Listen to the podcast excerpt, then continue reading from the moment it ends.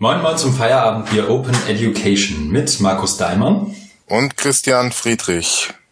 Guten Abend, Markus. Es ist der 7. Dezember, das fürs Protokoll und Blogbuch. Um 19.27 Uhr startet unsere Aufnahme, sodass wir noch eine halbwegs realistische Chance haben, zumindest einen Teil der ersten Halbzeit des heutigen Spiels Real Madrid gegen den BVB zu sehen. Wie geht's dir? Mir geht's gut. Ich bin zwischen mehreren Tagungen jetzt mal wieder in Lübeck zur Zwischenstation, wird bald wieder auf eine neue Tagung aufbrechen, aber das werden wir ja gleich nochmal detaillierter besprechen. Aber mir geht's gut, ich äh, fühle mich gesund, keine Erkältung, kein Nix im Anflug, trinke brav meinen Tee, alles gut. Okay, also auf deiner Seite ist es heute das Feier der Feierabend-Tee und nicht das Feierabend-Bier? Genau. Was für ein Tee fürs Protokoll? Ich glaube, der heißt Waldmeister. Waldmeister, alles klar. Ja. Und ich dachte schon, ich hätte das niveaulosere Getränk von uns beiden. Bei mir steht heute ein Astra. Ja, ist doch gut. Sehr gut. Fangen wir direkt an. Was haben wir gemacht? Fang du mal an. Was hast du gemacht? Ich weiß gar nicht, ob ich das bei einer letzten Sendung schon erwähnt habe. Vielleicht kannst du dich dran erinnern. Äh, ob ich schon erzählt habe, dass ich bei der Flensburg Winter School war. Ich glaube nicht. Ich höre mir die Episoden ja, ja immer noch fünfmal an, weil ich meine Stimme gerne höre. Das ist sehr gut. Das ist auch eine schöne Stimme. Danke. Ach, ist das schön. Das ist Adventszeit. Ja. Genau. Wir mögen uns alle. Nee, hast du, glaube ich, nicht erzählt. Okay, dann, dann, dann mache ich das mal.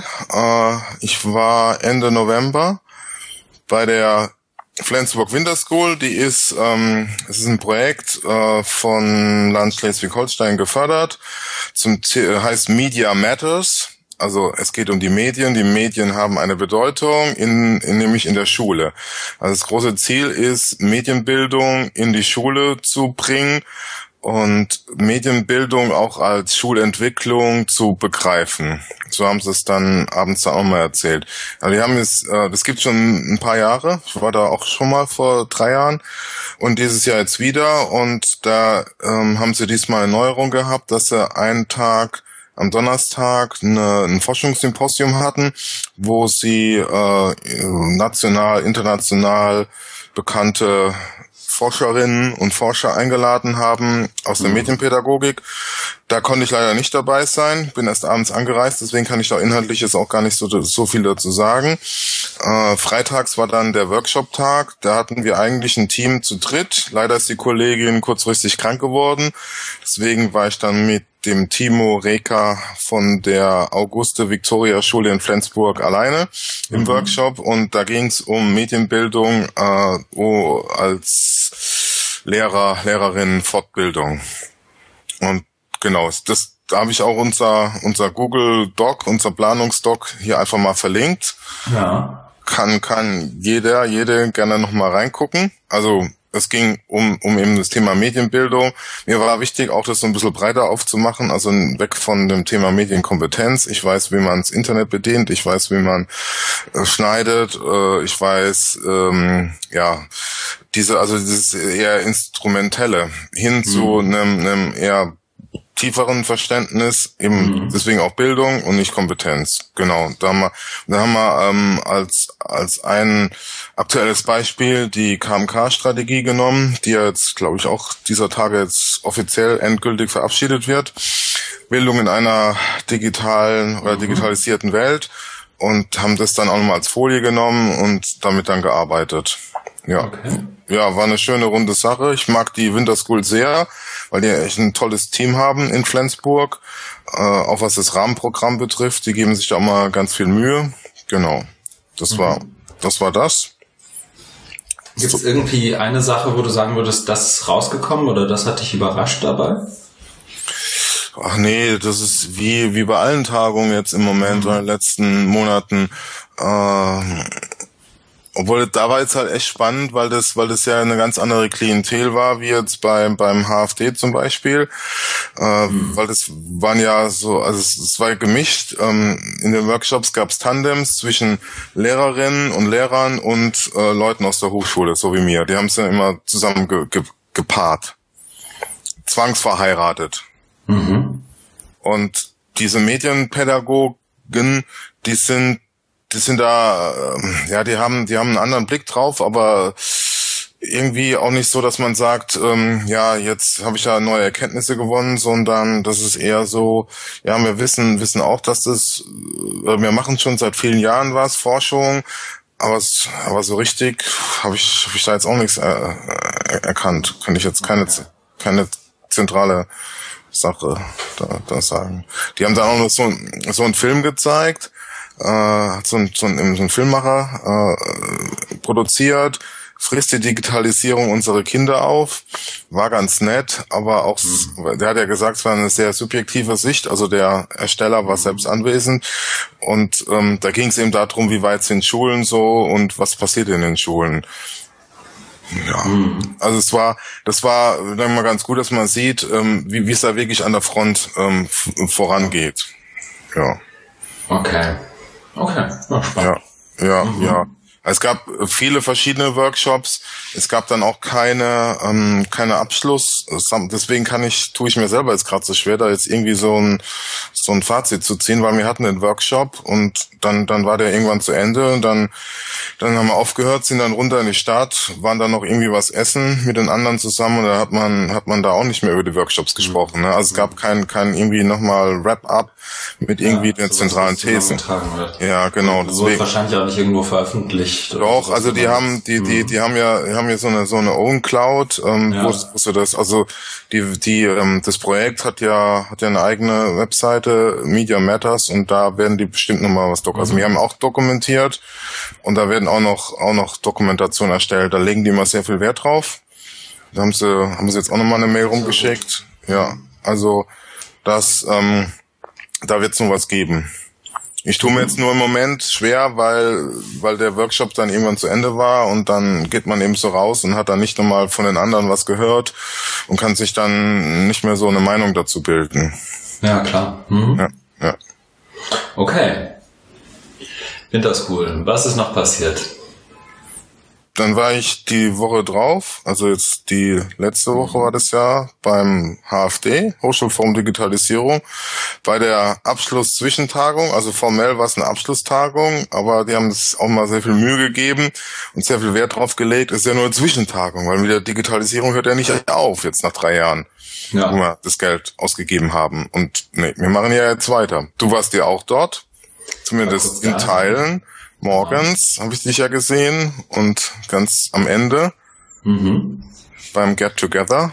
Genau, erst mit Kaffee, dann mit Long Drink. Mhm.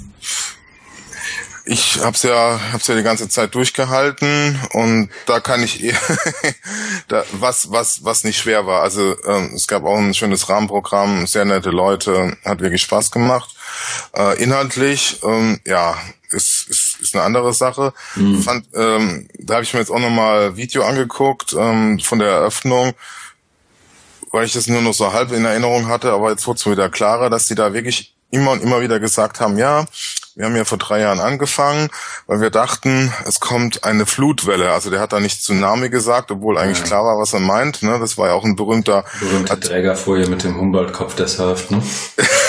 ja, nee, mhm. nee, eigentlich was vorher war es ja ein berühmter Artikel ähm, in der New York mhm. Times ja. ne, zu, zu MOOCs und dass man dann wirklich drei Jahre braucht, um zu erkennen, dass MOOCs uns jetzt nicht alle wegfegen, wegspülen, äh, fand ich dann doch irgendwie erschreckend. Also ich, aber gut, das, das, das scheint wohl irgendwo zu sein. Ne? Also man kann ja auch keinem seine äh, kognitive Verarbeitungsgeschwindigkeit vorschreiben. Ne? Aber ich finde es halt doch immer wieder erstaunlich und erschreckend, wie ja wie wie man sich da hat hat hat ähm, rum also rumschubsen lassen äh, ne, von von so einem Hype, ne, hat sich da aufscheuchen lassen wie ja. so Hühner und, und ist dann wild rumgegackert und hat dann gesagt, okay, dann gackern man mal jetzt in, in verschiedenen Themengruppen mit, mit unseren Themenpaten. Und dann haben wir nach drei Jahren gemerkt, oh, Leute, es ist doch nicht so schlimm. Oh, die MOOCs machen, die MOOCs machen uns doch nicht arbeitslos. Die MOOCs werden die Hochschulen nicht abschaffen. Nee, die ja. MOOCs machen noch mehr Arbeiten. Ja. ja. Ja, und dann, die sind, die sind aber dann total glücklich, dass sie, dass mhm. sie das jetzt, dass sie das jetzt erkannt haben, ne? Also wir sind ja eigentlich damals von einer ganz anderen Frage ausgegangen. Und jetzt haben wir gemerkt, eigentlich, ja. eigentlich geht's um was ganz anderes. Und dass man, aber das ist, es ist, ich will jetzt nicht sagen, das ist typisch deutsch, weil ich, das, diese Formulierung kann ich, kann ich, kann ich nicht leiden. Ähm, es, ist halt nur so eine Beobachtung von mir, dass man diese diese Schleife äh, sich mhm. eigentlich jetzt sparen können, ne? weil es gibt, da haben wir auch schon ausführlicher drüber gesprochen. Ich glaube, ich habe mich damals so ein bisschen aufgeregt, als diese E-Teaching.org Session war, wo es irgendwie auch 20 Jahre E-Learning oder so in Deutschland, ne? wo ich auch gedacht habe, Leute, ähm, da müssten wir doch irgendwie äh, ja mal anders darüber reden. Und diese 20 Jahre E-Learning-Erfahrung, die hätten wir doch irgendwie auch ins HFD einspeisen können und und und da irgendwie anders damit umgehen können als sowas, als, ja. als die Leute jetzt auf, auf die Leute aufscheuchen lassen, rumgackern lassen, ähm, sehr viel publizieren, sehr viele äh, Studien, um dann zu sagen, ach, mit dem MOOCs, mit dem MOOCs, das ist doch keine Flutwelle. Ja, also ich glaube, es ist ja auch keine allzu neue Weisheit zu sagen, die MOOCs haben jetzt an sich keinen, also als Format vielleicht keinen großen Impact, außer dass irgendwie ein neues Broadcasting-Modell ist, zumindest wenn man die, die, die X-MOOCs sich anguckt. Aber was, und die, die, was ich meine mit, das ist keine neue These, ist ja eigentlich die, die Aussage, die MOOCs haben zumindest dazu geführt, dass Massenmedien und damit auch Rektorate und Präsidenten und damit auch HRK, Stifterverband und alle ähm, letztendlich mal eine Notiz nehmen von einem Thema, das eben schon ja. seit 20 Jahren in der Gegend rumschwirrt. Und die ja. Gefahr, die ja so Leute wie Martin Weller, aber ja auch ähm, ich, wir hatten das ja, ich glaube, vor ein, zwei, drei Folgen mal, dass du ähm, sozusagen Schulmeisters Haltung 2012, 13 ähm, gerühmt hast. Ähm, dass das ja auch, dass das niemand sozusagen mit dem Narrativ kommen, durchkommen sollte. Übrigens, vor vier Jahren haben wir Online-Lehre und Digitalisierung von Lehre oder digitale Lehre, wie auch immer man es jetzt nennen möchte, erfunden. Sondern da ist halt ein nicht mal sonderlich neues Format, aber ein, eine neue Skalierung reingekommen. Und diese Skalierung hat eben dafür gesorgt, dass auch Leute, die keine Fachidioten sind, von dem Thema Notiz nehmen. Mhm. Oder? Also das, ja. das würde ich den MOOCs schon zusprechen, weil viel mehr haben sie zumindest, haben zumindest diese Diversity, Future Learn, Coursera MOOCs nicht geschafft. Ähm, und das meinen ja irgendwie 95 Prozent der Menschen, wenn sie MOOCs sagen. Ja. Aber ja. das haben sie geschafft. Das muss man ihnen dann vielleicht auch lassen. Ja, ich, ich habe ich hab noch einen anderen Punkt. Also jetzt nochmal zum HFD, wenn wir das vielleicht auch noch so ein bisschen rückblicken, weil die ja jetzt ähm, vorbei ist. Mhm. Da hätte man doch nee, auch es war vielleicht. die Zwischentagung, ist nicht Ja, es war die Zwischentagung, aber die ähm, Version 1 ist äh, vorbei. Frau, äh, mhm. ja, das können wir ja auch nochmal erwähnen. Frau Wanke hat ja dann in ihrer Keynote erwähnt, dass es weitergeht. Es gibt dann HFD 2020. Ja. Aber mein Punkt ist, äh, wenn man jetzt mal zurückguckt, ähm, warum hat man dann sich dann war man, also ich glaube, man war auch nicht ehrlich genug zu sich. Man hätte ja sagen können, okay, wir haben jetzt Angst vor MOOCs, das war nämlich mhm. so. Ja, wir, haben, wir haben Angst vor MOOCs, wir wissen nicht, was, was da kommt, was es ist.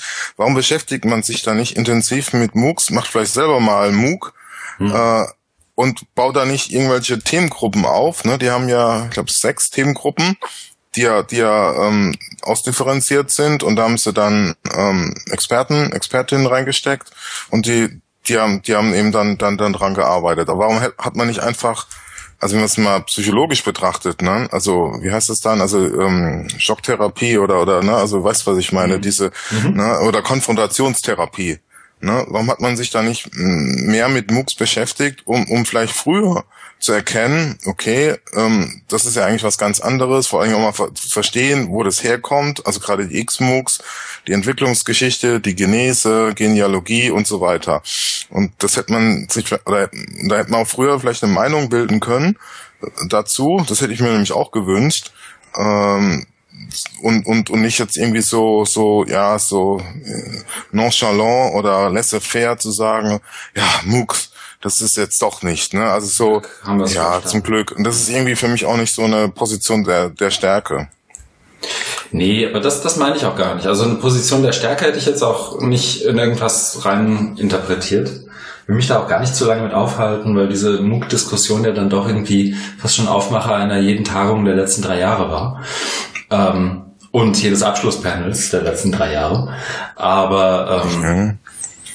die, die, die Haltung und also da, da würde ich dann schon sagen, das ist schon fast eine typisch deutsche, aber eine mhm. typisch deutsche Universitäre. Also ich mhm. erinnere mich da immer wieder, gerade du hast jetzt die Abschlussvideos angesprochen, ich finde, das repräsentiert schon fast in klassischer Form Herr Jeckel aus Trier, mhm. der dann ja auch wirklich als, als ich glaube, kompetenter und liebenswerter und fähiger Rektor der Uni Trier dann ja wirklich genau so denkt. Ne? So in drei mhm. Jahren müssen wir das jetzt mal in Strukturen packen und jetzt haben wir gemerkt, das ist gar nicht so schlimm und jetzt gucken wir mal, wie wir das machen und was die MOOCs geschafft haben. Ich als Rektor nehme jetzt zumindest mal diese ganzen kleinen Insellösungen, die irgendein Digitalisierer an meiner Uni mhm. irgendwann mal angefangen hat, auch wahr. So ungefähr war der O-Ton eines dieser Videos. Ja. Und Jetzt nehmen die das wahr und das ist doch schon mal gut. Und vielleicht kriegen sie es ja. dann 2020 mal eine Strategie zu schreiben, weil das ist ja der Zeithorizont, in dem das HFD jetzt auch angelegt ist, wenn ich das richtig verstehe. Ja, ne? ja, also genau, genau. Bis 2020 befähigen wir jetzt mal eine Hochschule, eine Strategie zu schreiben. Und das ja, ist vielleicht auch einfach eine Anpassung an das Thema der Hochschule selbst. Das wollen sie ja machen. Also ein mhm. Schwerpunkt wird es sein, einzelne Hochschulen zu begleiten, um genau, was du jetzt ähm, ansprichst, in den Strategieentwicklungsprozess zu gehen und anderen Hochschulen dann auch zu helfen oder die andere Hochschulen mhm. können, können davon lernen. Also jetzt noch ein letzter Punkt zu den MOOCs und dem MOOC-Hype. Meine These mhm. oder meine Vermutung ist, die haben das immer noch nicht verstanden, weil diese, also das ist halt, wie, wie gesagt, immer nur eine, nur, nur eine Vermutung. Mhm. Aber ich würde gerne mal äußern. Und zwar, ich denke, man hat es immer noch nicht verstanden, was MOOCs sind, weil jetzt, wie man das jetzt nun mal ausspricht, ja, ist ja nur ein Hype, ist ja nur ein Hype. Also ich habe ich hab, ich hab das da auch beim, beim e-Teaching.org bei so einer Session da war der Jeckel auch, da habe ich jetzt auch mal reingeschrieben in den mhm. Chat, das hat er dann auch direkt angesprochen. Also er war einer, der da offiziell dabei war, auf dem Podium, mhm. also auf dem virtuell. Und er hat dann, er hat es auch gleich dann erwähnt und aufgegriffen und, und also man hat, man hat gemerkt, man hat ihn erwischt. Und das finde ich halt auch, ähm, man hat, man hat ihn da, man hat ihn da, man hat ihn damit erwischt. Und das, mhm. das ist, ja, das finde ich halt auch schade oder vielleicht auch gefährlich, ne, wenn man, wenn man dann äh, das dann immer noch nicht so versteht. Ähm, also irgendwie habe ich das Gefühl, man redet da, also immer noch nicht so, so, so adäquat über MOOCs. Also auch nicht zu sagen, ja. jetzt, es war nur ein Hype, ist, und es, da schwingt sowas mit, ja, äh, es ist wieder vorbei oder brauchen wir nicht mehr zu machen. Und das ist, das ist ja auch nicht, das, das, genau, das, das ist, ist ja auch Quatsch. Ja, genau. Ich hoffe, das meint er nicht. Aber ich glaube, dass niemand weiß, woran, worin ein MOOC besteht oder ein Massive, oder sprechen wir es mal auf, ein Massive Open Online Course besteht, liegt ja nun mal auch daran, dass es inzwischen einen Haufen Facetten gibt, die sich immer noch MOOC nennen. Ne? Also du sitzt ja. in einer der Institutionen, die da nicht ganz unschuldig sind. Also genau. so, du hast neulich von deinem Senioren-MOOC, den du machst, erzählt. Ja. Und ähm, das ist nicht massive, das ist Open ist immer eine Frage der, der Grauzonen, aber Massive ja. wäre auch, ne, also ich glaube, dreistellige Anmeldezahlen sind nicht Massive. Ab 150 äh, davon Massive sagen laut Stephen Downs, ja. Stephen ja. Downs, the Godfather of MOOC himself. also von der von der kanadischen okay. von der kanadischen Variante. Ja, das ging mal über über Jahre hinweg durchs Netz. MOOC, genau. äh, MOOC ist ab 150, äh, Massive ist ab äh, 150. ja. Aber ich meine, dann, dann ist ja echt viel Massive und dann ist das auch echt nicht neu, weil dann hat ja vor 25 Jahren war schon jede, ist ja jede Vorlesung Massive. Also mein, mein Punkt ist, ich glaube, die, die Spox und Spooks und Pox und MOOCs und dann MOOCs aus Lübeck und MOOCs aus hier und MOOCs auf da und MOOCs auf Moodle und MOOCs auf edX und Coursera haben halt auch nicht unbedingt dazu beigetragen, dass der Begriff als solcher geschärft wird, ne? Genau. Und das, ich meine das gar nicht als Vorwurf nach Lübeck. Ich hm. verstehe nicht, warum eine Seniorenveranstaltung mit 100 x Leuten MOOC heißen muss, aber das wisst ihr, glaube ich, auch nicht. Ähm, und dann ist das halt so und der Begriff muss aus meiner Sicht auch gar nicht geschärft werden. Dann kann man ihn halt reinwerfen und ähm, ich hoffe nur, dass man immer noch versteht, dass man das nicht als Synonym für online irgendwas mit Lehre machen benutzen sollte. Ja, genau. Und da, also ich will jetzt da auch nicht äh, groß uns jetzt mal verteidigen, aber was ich bei uns, was ich bei uns sehe, ist, dass da äh, das, was was mir bei den anderen fehlt, eben so ein Verständnis ist, weil, weil wir ja auch zwei große MOOC-Projekte haben und und der Senioren-MOOC, der war ja aus so einem Projekt vom Land, wo es darum ging, einfach so frei, offene, frei flottierende Kurse zu machen. Dann sehe ich dann schon eine Berechtigung äh, dafür. Der andere der MOOC... Kurs hat eine absolute ja? Berechtigung, will ich dem Kurs nicht absprechen. Ich ja. meine nur, ich würde okay. dem Kurs, ich würde zumindest das Branding hinterfragen. Ja, und der andere, ja, das ist richtig, aber man mhm. kann es auch so sehen. Und der andere MOOC, ähm, der, den, den ich gemacht habe, der Mathe-MOOC, das ist eben aus so einer mhm. Tranche Professional MOOCs. Und sowas fehlt mir eben bei, bei anderen. Ne? Deswegen finde ich mhm. das Lübeck wirklich gut, wenn man da so, man hat da ein Verständnis und das merkt man auch, wenn man dann bei uns da arbeitet, dass man sieht, ähm, okay, die, die wissen, wovon, wovon sie reden. Und sonst, mhm. ähm, also es ist, ist nicht geschärft, weil es immer noch MOOC ist, da hast du recht. Äh, aber auf der anderen Seite ist da, ist trotzdem ist da ein, ein, ein Verständnis jetzt entwickelt worden, um, um, um die MOOCs herum, weil wir ja verschiedene MOOC-Modelle haben, die mhm. aber alle dann offiziell MOOC heißen, weil wir auch eine MOOC-Plattform haben. Mhm. Ja, und, und sowas fehlt aber wahrscheinlich, das ist auch äh, gar nicht verwunderlich, weil eben bei den anderen Hochschulen noch gar keine Erfahrung gibt in dieser aus, also ja nicht so richtig Ausdifferenzierung, aber so eine Spezialisierung, wie wir es jetzt haben. Die machen dann, die machen dann ganz klassische MOOCs oder haben es gemacht auf auf Diversity oder oder wie wie wie die TUM, also auf die TU München, genau genau genau genau, mhm. ja. Genau. Ähm, das, das mag ja auch sein. Äh, mein Punkt wäre, ihr habt Expertise in Online- und digitaler Lehre, aber das, ich würde, ich würde, ich, also ich selber gehe als äh, Leuphana Mitarbeiter und auch, also als TU-Mitarbeiter schon mal gar nicht, aber als Leuphana-Mitarbeiter auch nicht, ziehe nicht irgendwo lang und sage, übrigens, wir machen MOOCs. Mhm. Selbst wenn es so ist. Mhm. Inzwischen. Einfach weil mhm. der Begriff für mich äh, so verbraucht ist, dass ich ähm, mich dass es zwar einen ganzen Haufen positive Konnotationen gibt, wenn ich das fallen lasse in den richtigen Kreisen. Mhm. Ähm, das kann aber genauso gut irgendwie zurückschlagen, indem ich im falschen, indem das in, in den falschen Hals gerät. Und MOOCs ist ja alles Abschluss, Abbruchquoten und viel und wir ersetzen was und wir sind irgendwie Disruption und so. Mhm. Ähm, und das ist ja, das sind ja alles Konnotationen, die man mit dem Begriff MOOC hat. hat. Mhm. Und deswegen meide ich es tunlichst davon zu sprechen, dass ich MOOCs mhm. mache. Mhm. Mache ich auch nicht mehr. So davon mhm. ganz ab. Aber habe ich die letzten zwei, drei Jahre vielleicht gemacht.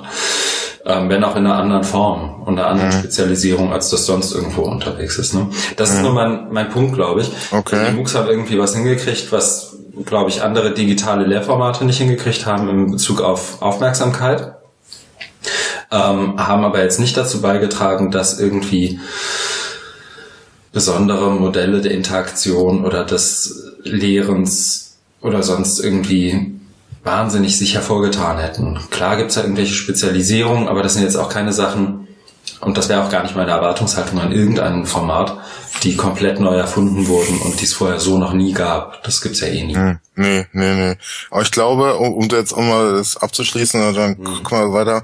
Ich finde es äh, gut, ähm, so wie du es jetzt auch ausführst, dass es das gibt, auch, auch wenn man sich klar von MOOCs distanziert. Auf der anderen Seite gibt's Institutionen wie bei uns, wo man sich klar zu MOOCs bekennt. Mhm. Und man braucht, irgendwie, man braucht irgendwie beides. Äh, weil, weil die Hoffnung habe ich eben, dass, dass, dass MOOCs dann doch mehr ist als so dieses klassische E-Learning. Und wenn man, wenn man, wenn man, wenn man da schon mal ein paar hat, die jetzt dann über MOOCs reden, dann wäre man ja, äh, glaube ich, schon mal ein Stück weiter, aber man muss dann noch weiter gehen und das, das macht er ja. Äh, da, da seid ihr ja dabei.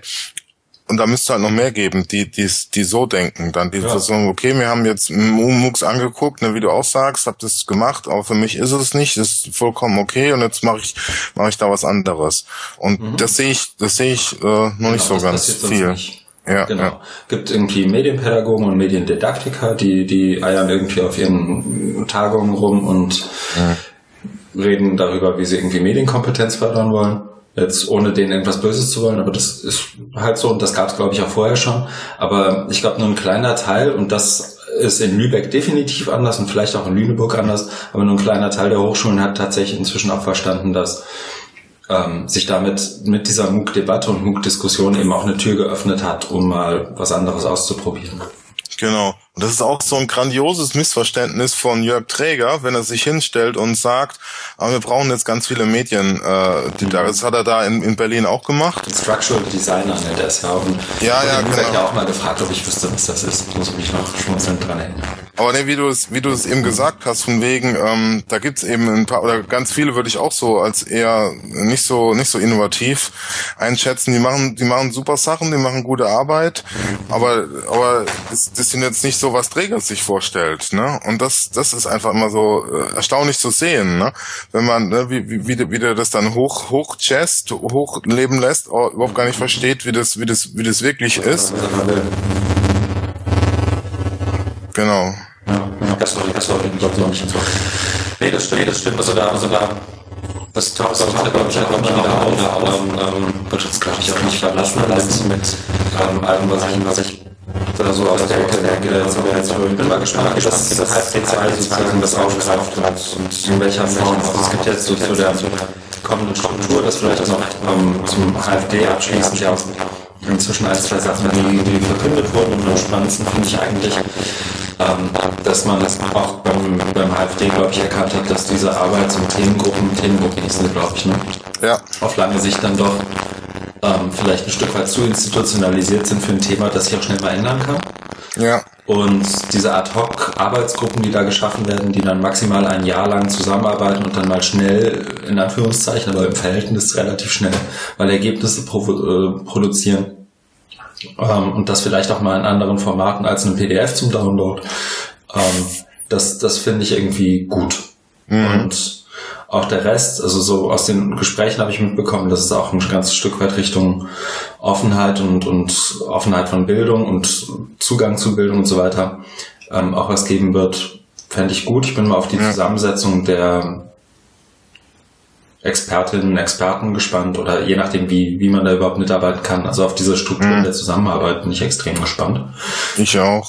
Ähm, und ich glaube, da, da ist auch noch nicht alles final, so nach meinem Eindruck, aber vielleicht täusche ich mich auch total. Nee. Alle haben schon ihre, ihre Einladung im Briefkasten. Ja, aber ich glaube, die ein paar wohl ja, äh, könnte ich mir vorstellen, aber es ist noch noch einiges in der Schwebe. Es wird wohl in der Grundkonstellation weitergehen, also äh, Stifterverband, HK und CAE. Mhm. Ja. Genau, aber ein bisschen dezentraler auch, glaube ich, so wie ich das wahrgenommen habe. Ja, Und nicht so, wir müssen jetzt alle den kleinsten gemeinsamen Nenner finden. ja. Ja, schauen wir mal. Okay, du warst da, ich war auch kurz da. Was hast du Genau. noch gemacht? Ich darf weiter, ich darf weiter erzählen. Äh, es gibt auch noch was zu erzählen. Ich habe ja meinen großen Tagungsmarathon. Bin dann äh, diese, ja, ich bin schon ganz, ja, diese Woche war's. Äh, Montag, Dienstag war ich in Weimar bei einer Tagung, die hieß Vernetzt euch. Ausrufezeichen, veranstaltet vom Netzwerk Offene Hochschulen. Und die wiederum haben sich gegründet aus den BMBF-Projekten Aufstieg durch Bildung offene Hochschulen. Die gibt's seit 2012 und ist jetzt, also gibt auch schon eine zweite, zweite Förderrunde. Irgendwie merkwürdig war, dass sie sich relativ spät gegründet haben, also dieses Netzwerk. Also bei dem, bei dem Projekt geht's ja darum, Angebote zu schaffen, Studiengänge zu erstellen, um Beruf, beruflich qualifizierte Menschen, äh, die sogenannten nicht traditionellen Studierenden, ähm, für, ähm, also um, um ihren Bedürfnissen entsprechend die ähm, Studiengänge zu, äh, zu erstellen, akademische Studiengänge. Genau, und dafür gibt's Geld, gibt's Mitarbeiter, Mitarbeiterinnen und die haben sich getroffen und aus, ausgetauscht. Wir haben äh, mit Kollegen, Kolleginnen aus, äh, diesmal war auch die Frau tatsächlich dabei, aus Kaiserslautern und aus Bonn vom BIP, haben wir zusammen einen Workshop gemacht zum Thema PIMUX, ein unmögliches Format. Wo wir, wo wir das auch nochmal diskutiert haben im Hinblick auf Weiterbildung. Also haben wir äh, konkret MOOCs vorgestellt aus Lübeck und Kaiserslautern, die haben auch einen gemacht und dann ähm, das im Workshop diskutiert. War, war eine sehr angenehme Diskussion. Also es war äh, deswegen angenehm, weil man ein Verständnis gespürt hat und war irgendwie so ein Kontrastprogramm zum HFD, also wie da über MOOCs gesprochen wird, war das, war das, war das sehr schön, ja. Mhm. Genau. Okay. Cool. Sehr gut. Ja, dann lasse ich dich mal zu Wort kommen. Was hast du denn gemacht, lieber Christian? Ich war, ich habe es gar nicht in die Shownotes geschrieben, ich war auch beim HFD-Kurs. Ich habe es aber nicht reingeschrieben, weil ja parallel die Online Educa 16 äh, mit dem Thema, ich glaube, Owning Learning mhm. war, glaube ich, ja. das Thema, ähm, stattgefunden hat. Und ich habe da ja vor Monaten mit Kate Green von der Uni Nottingham einen Beitrag eingereicht zu, mit der Fragestellung How can we be open and safe in online learning? Mhm. Sprich, das habe ich gemacht. Ich habe also am Donnerstag entsprechenden Workshop gegeben, der dann auch nochmal ähm, mit Provokationen von Mahabali, Robin DeRosa, Kate Green und Nishant Shah unterfüttert wurde, um sozusagen das Spektrum der Fragestellungen und Perspektiven auf Openness, Ownership, Safety und Security aufzuzeigen. Mhm. Und pardon für die englischen Begriffe, aber da tue ich mich tatsächlich teilweise zumindest mit einer deutschen Übersetzung schwer, einfach weil ich das alles auf Englisch gemacht habe. Ja. Ähm, die, der Workshop selber war auch, ich fand es extrem spannend, weil ich das so auch noch nicht gemacht habe. Ähm, ich habe letztendlich Audioprovokationen eingespielt, zwischen drei und fünf Minuten Länge. Die sind auch alle auf der Website, die ich hier verlinke, ähm, noch mit eingebettet. Also alle Ressourcen, alle Aufgaben, alle Ergebnisse auch sind von da aus verlinkt oder eingebettet. Und ähm, wir haben letztendlich den, die Teilnehmer gebeten, sich zu überlegen, wie aus ihrer persönlichen Perspektive oder ihrer institutionellen Perspektive bestimmte Lösungen für bestimmte Probleme aussehen müssen, wobei sie sowohl Problem selbst definieren als auch Lösungen mhm. gemeinsam ausarbeiten. Mhm. Und das eben vor dem Hintergrund kurzer Inputs innerhalb von 75 Minuten. Und das war extrem fordernd, glaube ich, für die Teilnehmer. Ähm, aber die haben ganz gut mitgezogen, das war gut. Parallel hat äh, Kate Green die Session online verwaltet und, ähm, wie sagt man, facilitated, gefördert, uh -uh. Ähm, durchgeführt, sag ich mhm. mal. Sprich, da gab's online unter dem Hashtag Towards Openness ähm, findet man da auch die, die Fragen, also einen kleinen Twitter-Chat, ähm, die Ressourcen mal verteilt, auf Kom Kommentare eingesammelt dazu und so weiter.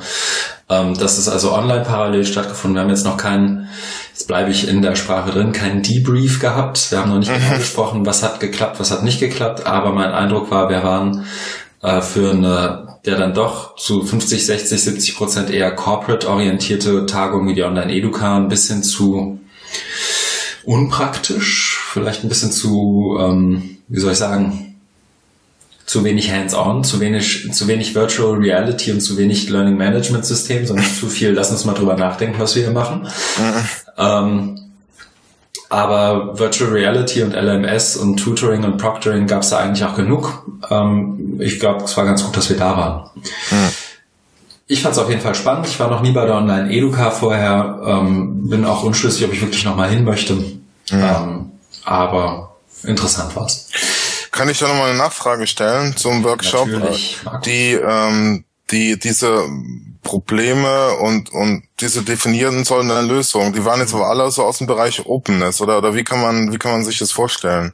Hm. Wie sah das dann aus? Teils, teils. Nee, überhaupt nicht. Also nicht mal alles aus dem, auch ein, teilweise ein kritischer Umgang mit Openness. Also da fällt mir als erstes Robin DeRosa ein. Die ist Associate Professor für Interdisciplinary Studies irgendwo in New Hampshire, ich glaube Plymouth State oder so. Und die macht extrem viel mit Domain of One's Own, Blogging, mhm. ähm, viel Lehren und Lernen im offenen Web. Mhm. Und wollte eigentlich auch in die Richtung ihre Provokation bringen. Sprich, da ist total viel Potenzial da draußen. Ähm, guckt euch das mal an. Dann kam die Trump-Wahl und dann kam mhm die ersten Universitäten, die dazu Statements verfasst haben, die teils positiv und wirklich auch, die ich persönlich auch als positiv empfunden habe, ähm, aber eben auch teils negativ. Dann kamen die ersten Nachrichten darüber, ähm, was sozusagen welche Rolle Big Data und Analyse von ähm, Online-Daten, Social Media auch bei der Wahl gespielt hat und dann wurde dazu wieder ein Bezug gesetzt zu Learning Analytics, richtigerweise, wie ich finde, und, und auch dieser ganze trägersche, zack, mhm. schon wieder auf ihm rum, der trägersche Narrativ Learning Analytics, Big Data und ähm, und so weiter als Allheilmittel zu verkaufen, spätestens seit der Trump-Wahl muss eigentlich jedem klar sein, dass das unkritisch nicht funktionieren wird oder? Ja, noch, noch mal ganz gut.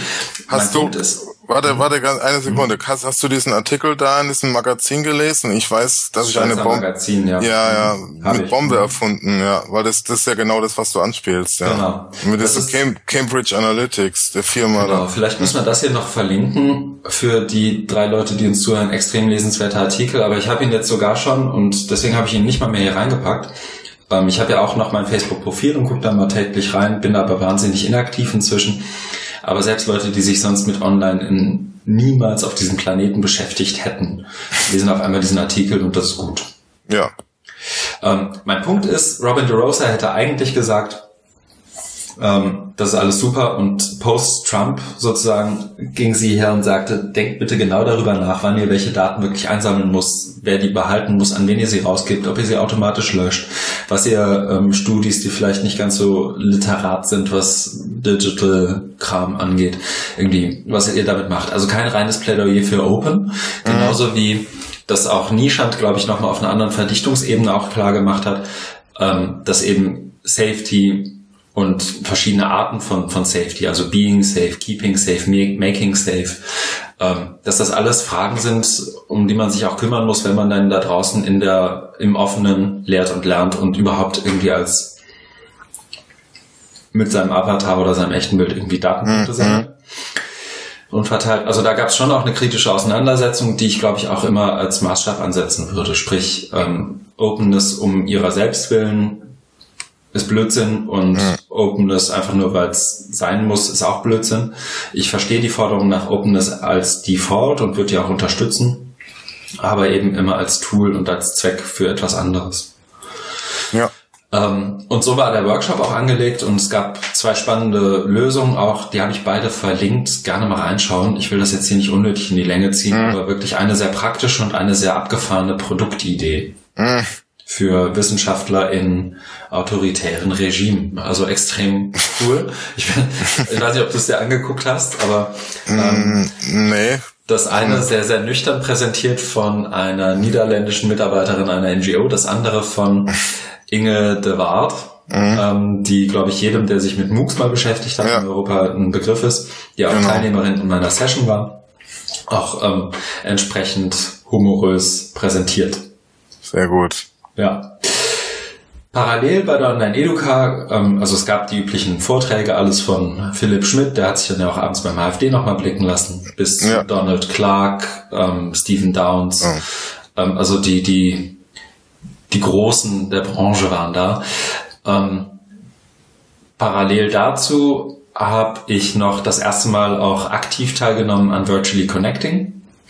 Das ist ein, letztendlich ein Format, das versucht, auch Stimmen von außerhalb der Konferenz mit einzubinden in den, in das, was bei einer Konferenz passiert. Einerseits, andererseits aber auch Erfahrungen von der Konferenz nach außen weiterzugeben und so in einer Art Meta-Ebene, weil das einzusortieren, was man da gerade tut und hört und auch anzureichern durch Erfahrungen anderer.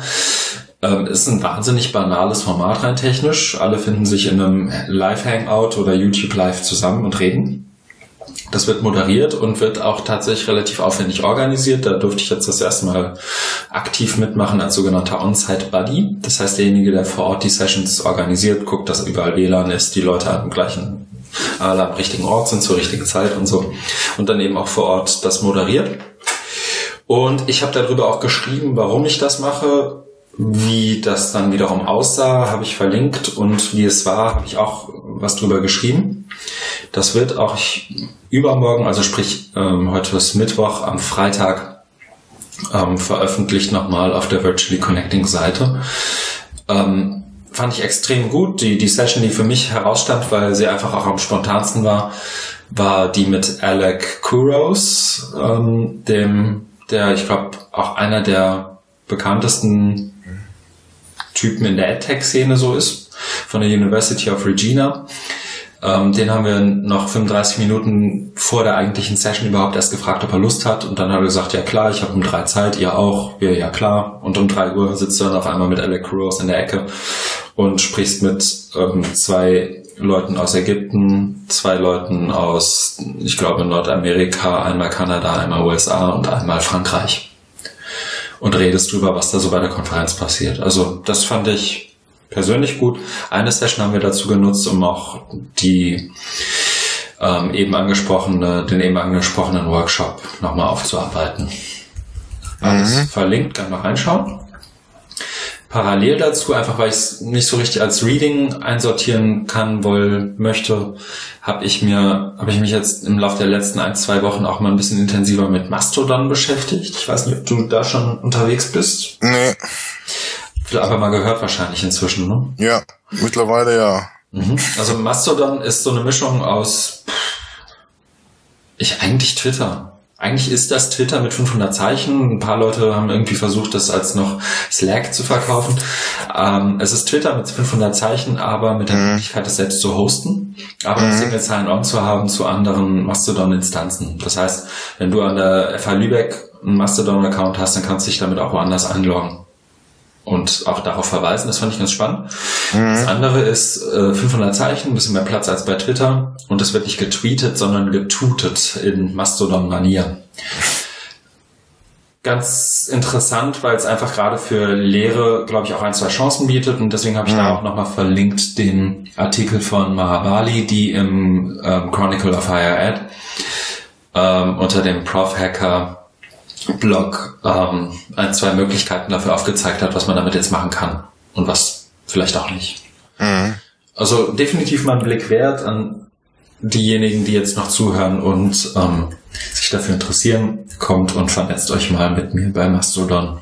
Ich glaube, ich habe mir das auch mal schon installiert, aber dann auch nicht mehr gemacht. Aber ja, spannend.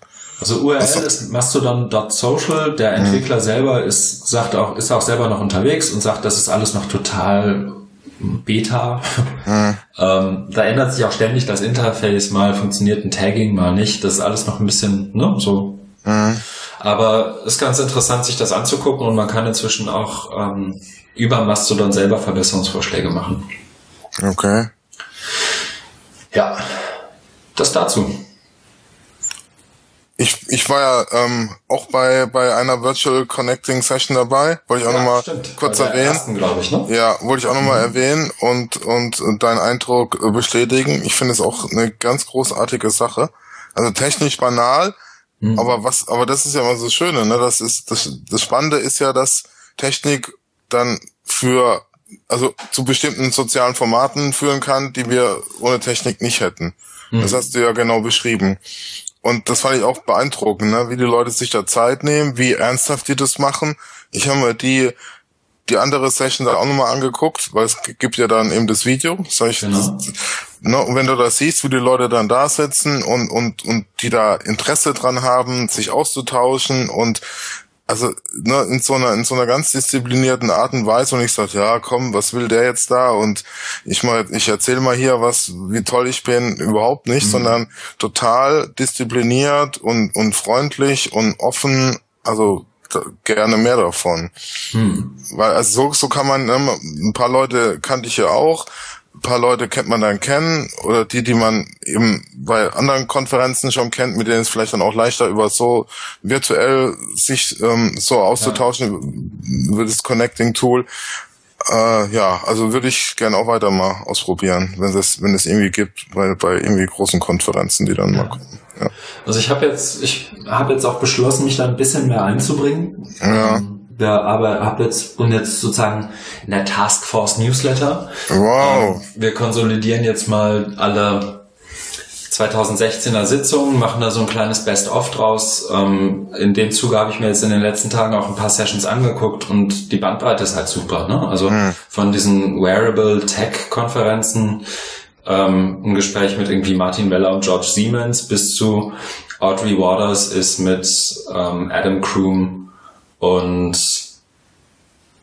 sonst wem bei der Open Ad und sie reden über ihre Keynote. Mhm. Also da ist echt, die Bandbreite mhm. ist cool und du kannst es auch extrem gut selbst steuern. Also so ein bisschen, hat auch schon fast einen Barcamp-Charakter, finde ich, weil am Anfang ja. ist halt, wir reden einfach miteinander und die Session zu meiner Session war eine Ausnahme, aber im Normalfall gibt es vorher kein Thema, sondern es ist eben eine Unterhaltung bei einer Konferenz im Flur. Die kann über dein derzeit laufendes Projekt gehen, die kann sich um die Workshops drehen oder was so dein Eindruck von der Konferenz ist, die kann auch abdriften und ich weiß noch, Alec Rose hat dann geschlossen, weil wir ein paar sehr düstere Themen hatten. Ja. Wollte halt zum Ende einfach nochmal erzählen, was so sonst so passiert ist und er meinte, er hätte den besten Cupcake seines Lebens bei der OEB 16. Ja, genau.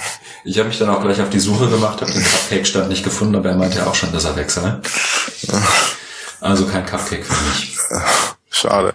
Hm. Aber ja, das ist mir auch aufgefallen, dass das da ganz frei flottierend ist, ähm, hm. das Thema. Und äh, ja, das ist doch trotzdem spannend, spannend zu hören, weil es geht ja um, um die Leute, ne, die man eben sonst bei, bei Konferenzen auch trifft. Da unterhält man sich auch über alles Mögliche. Und das scheint im virtuellen Raum auch zu gehen. Man braucht aber diese Disziplin, ne? also hm. diese On-Site-Buddies und die, die dann virtuell dabei sind, ja. ne, so ein bisschen einen Hut aufhaben oder Regie führen.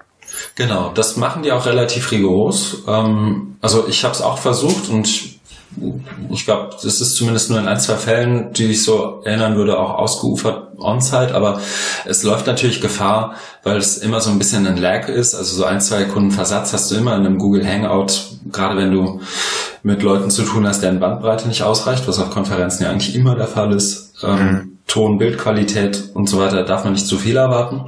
Aber die kennen das ganz gut und die moderieren das dadurch auch ganz gut. Ne? Also da wird dann auch mal dazwischen gehauen, wenn du zu lange, zu viel, zu wenig redest. Und die sehen auch zu, dass die Redezeit nicht gleich verteilt ist. Das wäre Quatsch. Aber dass zumindest jeder mal die Chance hat, irgendwie mhm. noch was dazu zu geben. Ja. Mhm. So viel zu Virtually Connecting. Ähm, wie gesagt, alle Links sind in den Show Notes Wer in den Newsletter möchte, mir gerne Bescheid sagen. Du, Markus, bist eh schon drin. Oh, sehr gut. Ich habe dich gleich einsortiert. Danke. Genau. Privacy und Openness von Daten und so. Du stehst gleich mit deiner uns im Portal. Feedback. Hast du Feedback bekommen? Ja, du ja auch. Mhm. Von also wir beide haben von, das hast du ja hier reingeschrieben, weil, weil mir der Name ja. da auch entfallen ist. Ja. Von Bettina Schlass, die genau. wir in Berlin getroffen haben beim HFD. Wollen wir gleichzeitig sagen, was sie uns für Feedback gegeben hat, oder sind voneinander unabhängig? nee, das reicht auch, wenn es einer sagt. Sag du es ja. doch. Ähm, ja, schöne Grüße. Bettina hört ab und zu mal zu. Mal gucken, ob sie in Minute 47 immer noch dabei ist. Ähm, meinte, Sie hört gelegentlich rein. Sie findet das gut, dass wir das tun. Sie muss nicht unbedingt zuhören, wie wir uns gegenseitig, was hat sie gesagt? Uns gegenseitig den Bauch reiben und darüber reden, wie cool wir sind. Ähm, das versuchen wir auch auf ein Minimum zu begrenzen, aber natürlich ist es bei zwei so coolen Typen nicht ganz einfach, das komplett auszublenden. Ähm, und dazu noch, dass wir sowohl was Soundqualität als auch Marketing Momentum, wenn man so will, glaube ich, noch zulegen können. Also das ist so angeklungen. Ähm, so bei Audio ist es ja so, dass wir das ja letztendlich als Versuch seit Sommer betreiben. Und auch bei Namensgebung und so weiter gibt es, glaube ich, noch Luft nach oben. Für mhm. beide ähm, Fälle oder für beide Anmerkungen arbeiten wir auch schon an Lösungen, wie man vielleicht auch ab und zu mal mitbekommt. Ähm, unter anderem mit einem neuen Namen und so weiter. Aber das haben wir ja schon zu oft angekündigt und zu selten umgesetzt. Deswegen halte ich die Klappe und wir machen das jetzt einfach. Genau, let's do it. Mhm. So, dann lass uns doch einsteigen in das, was wir so gelesen haben. Ich habe gerade festgestellt übrigens, da trinke ich einmal ein Billigbier, hier Astra. Und ich habe natürlich gleich Glasscherben in meiner Flasche und das, obwohl der Rand nicht beschädigt ist. Das heißt, ich würde vorschlagen, du moderierst schon mal den ersten Artikel an. Ben Williamson in DML Central. Und ich hole mir in der Zeit ein neues Bier. Das dauert genau 10 Sekunden und dann bin ich auch wieder sprechfähig. Okay, während Christian ein Bier holt, äh, fange ich mit dem Artikel an, den auch Christian reingeschrieben hat in unsere Show Notes. IBM, Pearson and the Cognitive Infrastructure of Education. Pearson, äh, eben der weltgrößte äh, EdTech, die EdTech Company, äh, wird da ähm, als als zentraler Akteur genannt, oder? Für diese, für diese, was, was jetzt hier Cognitive. Area, äh, Era, also die kognitive äh, Zeit, das Zeitalter nennen und mhm. IBM noch dazu. So, du bist wieder da, jetzt kannst du auch gleich mal weitermachen. Du weißt ja da bestimmt auch ganz viel über diesen Artikel. Ja, ich habe hab dir nämlich Ich habe dich ein bisschen ins Scheinwerferlicht gestellt. Ne? Ja, das macht nichts. Ich habe den nämlich, ich glaube, nur so überflogen äh, und und der hat ja auch eine äh, ganz gute Länge und wahrscheinlich auch eine, eine Tiefe, aber äh, also das Thema finde ich auch sehr spannend. Also ne, da, da mal das auch so explizit ähm, zu nennen, dieses Cognitive Infrastructure mhm. of Education, weil das ist ja, glaube ich, so eher was, was so im Untergrund schwingt. Ne? Also natürlich geht's bei, bei, bei Education oder bei Bildung um Lernen, um Lernprozesse, wie eigne ich mir Informationen an mit Hilfe von Medien oder von digitalen Medien. Mhm. So, so, so ist es ja ganz allgemein. Und da, also da ist ja dann die, ähm, die gemeine Meinung dazu oder die Haltung oder die, die, die Erzählung, das ist ja was Tolles, das ist ja was Gutes. Genau. Und so wie ich das jetzt hier, alles mag falsch sein, weil ich das nicht so in der ganzen Tiefe erfasst habe, was ich da jetzt so rauslese, ist da eher so eine, so, ein, so, so eine gesunde Kritik da. Eine gesunde Kritik, indem mhm. man, indem man das eben als, ja auch als Businessmodell ähm, charakterisiert um also weg von diesem äh, wir wollen mit äh, Medien die Bildung verbessern hinzu äh, wir haben da eine andere Agenda. Und deswegen wurde auch diese diese cognitive infrastructure. Genau. Also es geht letztendlich du hast es ja schon schon noch so an an moderiert ähm, also an, angesprochen letztendlich mit Pearson und IBM zwei der wirklich großen in ihrem jeweiligen Bereich. Einmal mit Artificial Intelligence und Watson-Programm und so weiter. Und andererseits eben Pearson mit viel Content und viel Absicht, gerade auch sich in Bildung irgendwie weiter zu bewegen. Die beiden Partnern und sagen wir, ähm, schauen jetzt mal, wie wir ein kognitives System simulieren oder auch bauen können, indem wir nicht nur sozusagen im Vorschlagswesen arbeiten, sondern auch in, in Predictive Analytics und, und ähm, in Modellen arbeiten, die es uns ermöglichen, passgenau und zielgenau immer genau das Richtige für den jeweiligen Lernfortschritt eines jeden parat zu haben und mhm. das noch dazu auch selbst lernend. Und das ist, glaube ich, hier neu im Vergleich zu dem, was der Herr Träger gerne hätte, nämlich dass ähm, hier tatsächlich ein System installiert wird, das tatsächlich artificially intelligent ist, also sprich ähm, dazulernt mit jeder Bewegung, die du so tust und das nicht nur in Bezug auf Content-Distribution, sondern auch in Bezug auf alles andere, was du so tust und die Daten auch entsprechend einsammelt, damit es das überhaupt tun kann, weil ohne Daten nicht arbeitsfähig. Mhm. Und ähm, ich habe es jetzt hier nicht verlinkt, ich würde gerne, aber ich bin noch mitten in der Lektüre. Ähm, der, der Jahresrückblicke von Audrey Borders, da ist ja jetzt der dritte, vierte inzwischen draußen und ich glaube, sie hat jetzt 75.000 Worte geschrieben zu, was ist alles 2016 passiert. Mhm. Ähm, wollte das einfach nur nochmal dazu sagen, IBM waren auch diejenigen, die ähm, Big Data schon im Dritten Reich gemacht haben. Mhm. Ähm, Genau. Und das ist, also jetzt, und ich will da gar nicht so sehr auf die, die, sozusagen, ich will da nicht so sehr den, den Neurotiker spielen und das ist jetzt alles schlimm und böse. Aber genau zu analysieren, wer hat wann welche Daten und wer wann wie, wo viel davon und wer wann wie viel Zugriff und wer analysiert hier und warum und wem gehören die, gehört da immer auch dazu und das ist, glaube ich, auch ein Stück weit Tenor dieses Beitrags. Aber das ist jetzt was, was ich, glaube ich, auch oft genug oder was wir oft genug in diesem Podcast letztendlich auch von uns geben. Ähm, aber eben, wenn man den Artikel komplett liest, ergibt sich ja einfach ein wahnsinniges oder andersrum. Ich glaube, die wenigsten, die über Artificial Intelligence und ein bisschen Content verteilen nachdenken, glauben, dass es die Dimension, die sich hier jetzt schon ganz faktisch abzeichnet, annehmen könnte. Mhm, genau. Die meisten denken gerade irgendwie über irgendeine so School of One nach und die hat einen Server im Keller stehen und da läuft über Nacht irgendwie der Mathe-Lernfortschritt von irgendwelchen Anjas und Tanjas. Und ähm, dann kriegen die am nächsten Morgen eben eine Wurzel oder eben nicht. Oder mhm. Aber das hier ist halt ein ganz andere, ein ganz anderer Schnack, wird man hier im Norden sagen. Ähm, einfach weil es in seiner Ganzheit nochmal auch, auch anders Daten erfassen, natürlich auch anders damit umgeht. Also auch da wiederum als Referenz der Artikel, den wir eben in dem Schweizer Magazin, äh, das heißt einfach das Magazin, ne? Ja. Ähm, angesprochen haben. Da war eins der, der besten Beispiele 15 Facebook-Likes und ich kann dir sagen, ob du republikanisch oder demokratisch wählst, wenn du das und das machst und das und das noch machst und ich 50 Likes von dir einsammeln kann und einfach mal gucken kann, das sind deine 50 Facebook-Likes, dann kann ich dich besser vorhersagen als ein Freund, der dich seit 10 Jahren kennt. Genau. Wenn ich irgendwie 150 von deinen Likes habe, dann besser als ein Partner, der seit 20 Jahren mit dir zusammen ist. Mhm.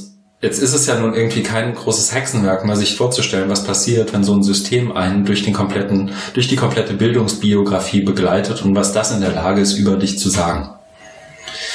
Und ich glaube, diese Dimension von, da ist einer ab und zu mal bei Facebook und liked ein Video, bist du, da begleitet ein AI-System jemanden durch seine komplette Bildungsbiografie. Also, das potenziert sich ja in seiner Auswirkungen und seiner Macht und in seiner Potenz nochmal um Längen. Und das macht sich, glaube ich, niemand klar. Und als Einstieg daran ist dieser Artikel, glaube ich, gar kein schlechter. Genau, und wenn man auch, wenn man auch bedenkt, dass ähm, Pearson ja dann tatsächlich so ein Bildungs-Facebook ist, dann, mhm. dann, dann, dann, dann sind wir ja schon ganz nah dran, ne? Also was, äh, also was, was in diesem Schweizer Artikel kommt, weil die, da ging es ja, ging es ja eben um, um die Wahl, äh, äh, die jetzt Donald Trump zum Präsidenten gehievt hat über Facebook und mhm. wenn wir jetzt über Bildung reden und auch in Deutschland, das, was du sagst, dass es noch nicht so ähm, präsent ist, kann sich keiner vorstellen, ist glaube ich auch so, weil wir haben ja äh, ganz viele Learning Management Systeme und auch einen rigiden Datenschutz wir haben ja noch nicht dieses Bildungs-Facebook oder das, das Facebook für Bildung. Aber genau das ist, glaube ich, Pearson in den USA. Und in dem Artikel, den du jetzt da verlinkt mhm. hast, da ist ja ein Satz, dann, wo ich auch gerne mal äh, vorlesen würde, ist nämlich also die Quintessenz, das war ja, wo ich mhm. vorhin schon so ein bisschen drauf hingewiesen habe, ist ja, äh, wenn sie schreiben, IBM und Pearson are seeking to sync a cognitive infrastructure of mhm. accountability into the background of education. Ja. Das ist die Quintessenz, ne? Und dieses, dieses Sync, ähm, also das Einsync, irgendwie mal, oder, ja, die wollen es da so, so einschleusen, ja, nicht reinschmuggeln, aber dieses, das ist so, was ich gemeint habe mit diesem, das ist halt eine Ebene tiefer, ne? Also das, mhm. das wirklich einmal komplett drunter gelegt, so ein, so ein, so ein Layer, der dann alles erfasst und auch diese Zurechenbarkeit, ne, diese Accountability, ne, wer hat wann, wo, wie was geklickt ja. und was, was, was folgt daraus, ne, und das schreiben sie dann uh, Automated Data-Driven Decision-Making System, which is indeed to measure, compare, reorganize and optimize whole system, institutions and individuals alike. Und genau das ist, glaube ich, nur keinem, keinem so richtig äh, bekannt oder gewahr geworden, äh, was aber in den durch, durch die durch die Marktmacht von Pearson und IBM einfach umzusetzen ist. Und es geht halt nur darum, dass man, dass man da die ähm, die die Zusammenarbeit mit mit mit äh, äh, Institutionen kriegt, die das dann erlauben. Äh, Pearson ist ja auch verpartnert mit Newton die, mhm. ähm, die auch ein ganz großer mhm. Player sind ähm, für, für so Learning Analytics, äh, wo, wo dann eben die, der, der Content bei Pearson steht und äh, bei Newton das dann ausgewertet wird und optimiert wird, äh, vorgeschlagen wird, dein Lernpfad berechnen wir jetzt am besten genau. für dich. Und das nur nochmal so als Kontext. Pearson ist genau die Bude, die auch Online Peer Review als Patent für sich anmelden lässt. Ja, genau. Ne? Also ja. das da zieht sich schon so ein Faden durch. Ja. Ähm, und allein deswegen eine Leseempfehlung. Vielleicht, ich habe jetzt nochmal den Artikel hier aus Das Magazin oder sagt man dann dem Magazin? Ich wünschte manchmal, ich wäre Deutschlehrer. Ähm, noch dazu getan und direkt darunter in die Show Notes gepackt. Vielleicht erst den einen, dann den anderen lesen und dann mal eine halbe Stunde drüber nachdenken, was das denn macht, bevor man seine Studis da reinschickt. Und wir haben jetzt auch nur auf, auf der technischen Seite drüber gesprochen, also auf der mhm. Infrastruktur. Äh, genauso gruselig wird's ja, wenn man sich aus der, aus der Bildungstheorie ähm, oder aus dem Bildungsverständnis des anguckt. Ja, ne? Mhm. ne? Diese, diese, ähm, diese Vereinzelung, dieses, dieses ähm, ja, ver, ver, ja, wie nennt man also es geht ja darum, das individuell wird dann ja nicht mehr als ähm, ganzheitlicher Mensch betrachtet mit der Persönlichkeit und der Bildungsbiografie, sondern da werden einzelne, da geht es um einzelne äh, Kompetenzbündel und die werden dann optimiert. Hm. Das hat, das steht ja, das steht ja, so, ne? ja, ja, aber das, ne, also das, das steht ja wirklich fundamental dem, dem, dem traditionell humanistischen äh, Menschenbild entgegen, auf den unsere ganzen Universitäten aufbauen. Ja, nicht nur das, also das ist ja das eine Argument und das fände ich ehrlich gesagt, also ist richtig, fände ich aber schwach. Also im Sinne von, mir geht es jetzt nicht darum, irgendwie die Universität als Einrichtung zu erhalten, aber es widerspricht ja auch all dem, und das hatten wir ja auch schon im Podcast, da sind wir, glaube ich, auch uns ziemlich einer Meinung, ähm, dass so ein, so ein personalized Learning Approach, der eigentlich ein Adaptive Content Delivery Approach ist, mhm. ähm, auch allem widerspricht, was wir eigentlich von Leuten erwarten, die sich ja nun, wenn sie jetzt geboren werden, im schlimmsten oder im besten Fall, je nachdem wie man sieht, bis ins 22. Jahrhundert fortbewegen. Das heißt, ja. dieses Lernen, Lernen, also diese ganzen Klischees, die man da irgendwie auspacken kann, so im Sinne von du, du musst Information und Media und Literacy haben, Problemlösefähigkeit, mit Leuten zusammenarbeiten, Social Skills. Das ist ja jetzt alles nichts, was du dadurch antrainierst, dass dir ein Artificial Intelligence Algorithmus zusammen mit Pearson dann auch noch limitierten und teuren Content um die Ohren haut und das bis du 18 bist und aus der Highschool rauskommst. Genau, das ist also, genau das, das ist genau das Gegenteil. Ne? Es geht darum, mhm. dass so mundgeschliffene, handgeblasene, geschnitzte ja, Learning Nuggets kriegt, die genau in dein Profil passen, damit du ja ja nicht irritiert wirst. Und Lernen und Bildung, so ich es verstehe, geht immer auch um Reiben. Man muss sich mit mit mit mit ähm, Inhalten auseinandersetzen, die einem jetzt vielleicht nicht so leicht von der Backe gehen. Ne? Und da steckt auch eine, bestimmte Tradition dahinter, dass Menschen und nicht Computer oder Algorithmen Curricula entwickelt haben ne? und, und, und sich überlegt haben, was muss denn ein angehender BWLer, Erziehungswissenschaftler, Informatiker lernen. Und da gibt's mhm. ja keinen Studiengang, wo man sagt, juhu, äh, das ist mein Traumstudiengang und alles von, von der ersten bis zur letzten äh, Stunde ist mir wunderbar leicht von der Hand gegeben. Das gibt's nicht und das kann es auch nicht geben. Aber genau das will man jetzt ja abschaffen, indem man alles genau darauf, was du jetzt gerade brauchst, ähm, darauf hinzählt. Und das ist leider großer Quatsch. Genau. Also ich meine, wir könnten dazu irgendwie acht Sonderfolgen machen, aber ich glaube, für jetzt, für jetzt haben wir es mal. Ähm, ich habe noch hier drin, und das geht sehr viel schneller, ähm, aber wir können das vielleicht einmal, wenn du magst, kurz durchkauen. Und zwar habe ich den Artikel drin, einfach weil ich den schön greifbar fand. Ich habe den auch gleich an ein Seminar, in dem ich gerade ein bisschen Lehre mache, einfach mal weitergeleitet, weil wir auch online zusammenarbeiten, logischerweise. Mhm. Ähm, der Artikel heißt, fange ich vielleicht mal so an, um, ähm, How to Encrypt Your Entire Life in Less Than an Hour von Quincy Larson vom Free Code Camp. So, und der fängt an mit dem, ich glaube inzwischen auch berühmten Zitat von Kardinal Richelieu, 1641. If one would give me six lines written by the hand of the most honest man, I would find something in them to have him hanged. Also gib mir irgendwas von, von dem, dem ehrlichsten Mann, der dir über den Weg läuft, sechs Zeilen, und ich finde irgendeinen Grund, ihn aufzuhängen. ähm, ich muss dann immer noch an äh, den Film hier, die wunderbare Geschichte der Menschheit, The Inquisition, denken. Mel Brooks ist es, glaube ich. Ähm, aber das wiederum so ein 90er Jahre Insider von mir. Die, was ich damit eigentlich meine, ist, ähm, wenn auch Openness ein Default ist, muss das nicht diametral gegenüberstehen zu Privacy and Security als Default. Ähm, auch das ist ja, glaube ich, was, was wir im Podcast jetzt öfter hatten. Und Leuten, die demnächst mich fragen, aber Christian, was soll ich denn jetzt mal machen? denen werde ich sowas hier einfach mal zuschicken. Und zwar ist mhm. Tipp 1, gehen wir es mal durch, ob der Herr Daimann das alles schon brav macht. Mhm. Tipp 1, use Two-Factor Authentic Authentication on your Inbox. Also es geht um dein E-Mail-Postfach, benutzt du zwei Faktoren ähm, Authentifizierung. Mhm. Nein, bei manchen zwei, geht's gar zwei, nicht. Also ich weiß, bei zwei, meinem Leuphana, den geht's nicht. Ja, zwei Schlüssel dann, oder? Ja.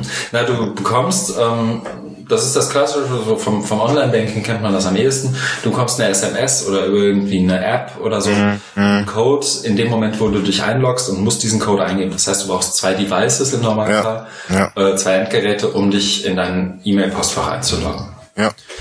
Ähm, wenn du es nicht machst, stellst direkt nach dem Podcast um, wo es geht. Mhm. Das zweite ist Encrypt Your Hard Drive. Mhm. Ähm, Mac als auch Windows haben inzwischen ganz brauchbare Programme, um das zu machen. Dann Tipp 3, mhm. turn, turn on your phone's password protection. Gebt nicht 1, 2, 3, 4 als ähm, Passcode ein und Profi-Tipp. Hm. Ähm, da ist tatsächlich eine Liste der beliebtesten Codes und die sind, äh, die habe ich alle schon mal im Freundeskreis gesehen. ähm, Pro-Tipp noch, wenn du dich, das ist jetzt für USA geschrieben, äh, du kannst in den USA von einem Vollzugsbeamten dazu genötigt werden, deinen Finger auf den iPhone-Sensor oder deinen Samsung-Sensor oder wohin auch immer zu legen. Den Passcode musst du nicht rausgeben. Das heißt, wenn du Gefahr läufst, äh, in Gewahrsam genommen zu werden, dann stell doch ähm, das bitte aus, weil deinen Fingerabdruck können die immer nehmen und da drauflegen. Mhm. Ähm, Trommelwirbel, riesen Riesending, use different passwords for each service. Ist, glaube ich, also mhm. sind wirklich die Basics, die wir hier haben. Danach kommt spannend, dass die sozusagen auf einer Hierarchieebene stehen, finde ich. Send private text messages with Signal. Also es geht um die App Signal, die ähm, end-to-end -end encrypted ist und unter anderem von der Electronic Frontier Foundation auch ähm, bewertet wird. Ein, ein, Teil des Codes benutzen auch, äh, benutzt auch WhatsApp, allerdings mit 1, 2, 3, 4, 5 Unterschieden, auf die wir jetzt vielleicht nicht unbedingt eingehen sollten. Aber benutzt doch bitte Signal oder meinetwegen auch Telegram, um ähm, Nachrichten hin und her zu schreiben. Tipp 6. Your browser's incognito mode isn't private enough. Mhm.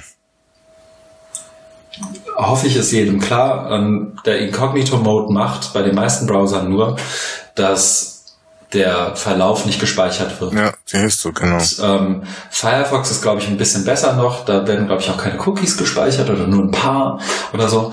Aber im Prinzip ist der Incognito-Mode noch nichts, was dich irgendwie davor schützt, von irgendwem überwacht zu werden. Das braucht, mhm. ne? Dann, wenn man das wirklich möchte und da wirklich guten Schutz haben möchte, nehmt doch bitte Tor ähm, oder benutzt zumindest HTTPS oder und, und ein VPN-Tunnel und all diese Sachen. Mhm. Tipp 7 ist dann auch gleich Browse in Private with Tor. Da ist auch eine kurze Anleitung, wie man das macht. Und ähm, dazu eben noch Search in Private. Ähm, habe ich selber oft genug probiert. Ich weiß nicht, ob du es auch mal probiert hast, DuckDuckGo unter anderem ja. zu nehmen. Es gab noch ein paar andere Suchmaschinen, die sich da immer ja. wieder vorgetan haben. Ich bin immer wieder am Ende zurück bei Google gelandet, weil diejenigen, die die Daten sammeln, dann eben auch die besten Suchergebnisse liefern, zumindest für das, was ich suche. Ja. Aber DuckDuckGo ist, glaube ich, die beste Alternative zu Google inzwischen und ich glaube inzwischen auch um besser als Bing oder Yahoo oder was auch immer man sonst noch nehmen kann. Alter Vista. Alter Vista. Lycos. ähm, ja, das, also die acht Tipps, wir haben sie jetzt hier Sehr schön. Hat. Da fehlt ähm, aber ein Tipp, äh, was mit mhm. Pass Passwortmanager.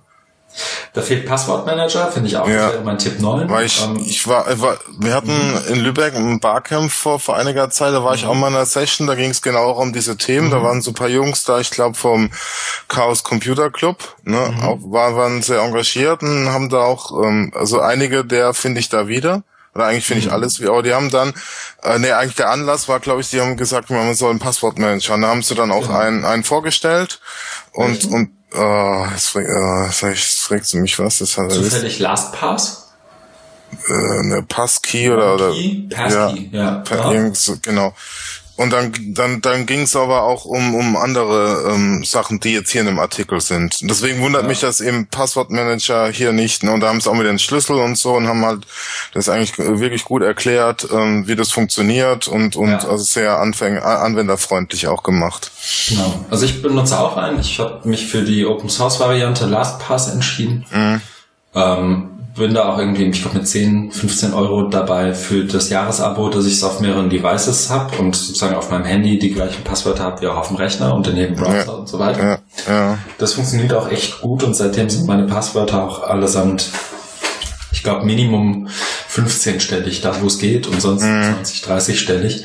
Mhm. Ähm, Witzigerweise sind es ja gerade die Bankaccounts, so die, die Sparkassenkonten und so Sachen, ja. wo man ja. fünfstellige Pins haben kann. Ne? Ja. Ähm, aber die kann man dann wenigstens, das wäre dann Tipp 10 vielleicht, ab und zu auch mal die Passwörter ändern. Ja, und Tipp 11, genau. das fehlt mir hier tatsächlich, das schicke ich eben noch dazu, wenn ich es durch die Gegend schicke. Besorgt euch irgendeinen VPN-Service. Ja. Ähm, also ganz oft, wenn man so an der Uni arbeitet, gibt's ja irgendwie sowas schon, dass man, man zumindest ja. über den, den Tunnel der Uni arbeiten kann. Gerade wenn man irgendwie im ICE sitzt oder in einem Café oder im Starbucks oder sonst wo. Ähm, ich habe jetzt am Black Friday zugeschlagen und mir Black VPN noch besorgt. Das hat, ich glaube, in dem komplett rundum sorglos Paket 40, 50 Dollar fürs Jahr gekauft. Und da kann mhm. ich mir mhm. dann aussuchen, in welchem Land ich rauskommen möchte. Mhm. Ähm, und wofür ich es benutzen möchte und so weiter. Mhm. Und Tipp 12 oder 13 wäre dann niemals, nie, nie, nie, so haben sie dann in der Session gesagt, an einem öffentlichen Terminal im Hotel ja. oder so irgendwie äh, äh, deine E-Mails oder Bankkonten oder so, da war äh, ja. ein Bankkonto abrufen. Ja. Genau, am besten noch im Internet Explorer 6 oder so. Ja. ja. Genau, nee, das auf keinen Fall. Ähm, aber ich glaube, wenn man diese, jetzt, jetzt haben wir es ausgeweitet auf 12, 13, vielleicht sollten wir auch so einen Artikel schreiben. Ich glaube, wir sind prädestiniert. Jedenfalls, ähm, dass die Tipps sozusagen, um halbwegs sicher durchs digitale Leben zu gehen, mhm. ähm, definitiv der, das ist angeblich ein Six-Minute-Read, also in der, mit einer kurzen Einführung. Und ich fand es spannend. Ich glaube, das ist der Artikel, der mhm. auch mit dem, ähm, genau, Andy Grove äh, Zitat aufmacht, Only the paranoid survive. Andy mm. ähm, unter anderem, ich glaube, CEO von, was war es, IBM? Passt jetzt über zum keiner. Artikel. Na gut. Jetzt haben wir uns lange aufgehalten. Wir sind bei einer Stunde und zehn Minuten. Oh, schon wieder. Und ich würde vorschlagen. Und bald ist Anstoß bald ist Anstoß, wir müssen loslegen. Also, wir haben in Allgemeines noch eins, zwei, drei, vier, fünf Artikel. Such dir doch mal eineinhalb raus, die du gerne noch ansprechen würdest. Also ich würde auf jeden Fall den von Leonard Dobusch. Ja. Der ist auch, der ist auch sehr gut eingeschlagen. Nach ganz oben, genau. Aber also, das und das andere mit dem mit den, weil da habe ich auch noch einen anderen tollen Artikel dazu gelesen mhm. zu dieser ähm, digitalen Grundrechtscharta ja. äh, ähm, Entwick Ent Entwicklung. Aha. Ja, ja. Aber den habe ich noch gar nicht verlinkt, den müssen wir noch rein ich reinpacken. ich habe ja einen zu dem Thema von Algorithm Watch. Und ich glaube, dann lass uns die beiden doch machen und den Rest ganz schnell durchfächern, oder? Gut. Ja. An mit Leonard Dobusch. Ähm, es geht letztendlich um zwei Sachen. Einmal um den Streit. Streit? Ist das ein Streit? Ja doch, ein Streit. KRK gegen VG Wort. Und andererseits äh, mit Universitäten gegen Elsevier, wenn es entgegengibt. Und, und er, er fordert letztendlich mal zu überlegen, was da passiert, wenn die großen Apparate und Kommunikationsverlagshäuser einen, einen sogenannten Müller-Stresstest unterzogen würden. Äh, sprich, die fordert was, was wir, die Unis oder die Wissenschaft geben es denen nicht und die holen greifen vielleicht angucken kann, nicht, was passiert das mit dann. Und so dann baut das mal besser aus. Und genug Systeme, die in der Lage sind, Artikel zu verlinken, zu hosten, dezentral zu organisieren, wie auch immer. Äh, er nennt ein paar und sagt, passieren würde eigentlich gar nichts, wir müssten uns kurz schütteln, nur sortieren, alles gut. Sprich, eigentlich sitzen Elsevier und wie sie alle heißen, wenn es darum geht, irgendwelche Nutzungs- und ähm, Vergütungsrechte mhm. zu verhandeln, an gar nicht so einem langen Hebel, wie allgemein angenommen wird. Ja. Und das zeigt er auch anhand von ein paar Daten ganz schön. Und unter anderem, ich musste ein bisschen grinsen über die, die Umfrage, ich habe es schon mal irgendwo gelesen, Befragung von Nutzern der Plattform SciHub ähm, aus dem sciencemag.org. Jetzt ist, ich meine, wenn man Nutzer von SciHub ohnehin schon befragt, also SciHub muss man vielleicht dazu sagen, ist so ein Stück weit die Plattform, auf die man sich begibt, wenn man urheberrechtlich zu Recht oder zu Unrecht geschützte wissenschaftliche Artikel ohne große Umwege runterladen möchte. Und die Nutzer wurden befragt, um, do you think it is wrong to download pirated papers? 10.841 haben geantwortet, 96 haben geskippt und ich die genaue Zahl steht hier nicht, aber ich würde schätzen, so um die 88 Prozent sagen, nein, natürlich ist das nicht falsch, wenn ich äh, Pirated Papers runterlade. Witzig ist, dass es anscheinend so 11, 12 Prozent gibt, die finden, dass es falsch ist und es trotzdem tun. Also, ich glaube, die schlafen mit Albträumen ein. Jedenfalls geht es dann um Paragraph 52a, allgemeine Wissenschaftsschränke deutsches Urheberrecht. Und in dem Kontext eben auch um die, die Auseinandersetzung mit der VG Wort. Und dieses absurde Vergütungsmodell, das ähm, Universitäten deutschlandweit ab 1.1. auf die Füße fällt, deswegen die verschiedenen Landesrektorenkonferenzen nach und nach gesagt haben, wir treten nicht bei. Ich glaube, heute hat die FU verkündet, dass sie auch nicht beitritt, ja. ähm, weil es eben eine Einzelabrechnung von einzelnen Werken pro Stud pro Empfänger, pro Veranstaltung, pro Werk gibt, pro Seite eines Werkes gibt. 0,08 Cent oder irgendwie sowas, ne? Mhm. Ähm, kann man alles nachlesen. Ich fand am witzigsten eigentlich, und das muss ich jetzt kurz suchen, da hat jemand versucht, den Artikel zusammenzufassen. Hm, diese Aussage, ja. Genau, das war ein Tweet, der hat auch so ein bisschen, wie soll ich sagen, Traktion bekommen. Können wir auch nochmal verlinken. Und zwar von Ron Patz. Heißt der User. Ich würde die Absurdität der Situation äh, gerade in Bezug auf ähm, VG Wort oder überhaupt auf diese ganze Diskussion Wissenschaftsschranke ja, nein so zusammenfassen.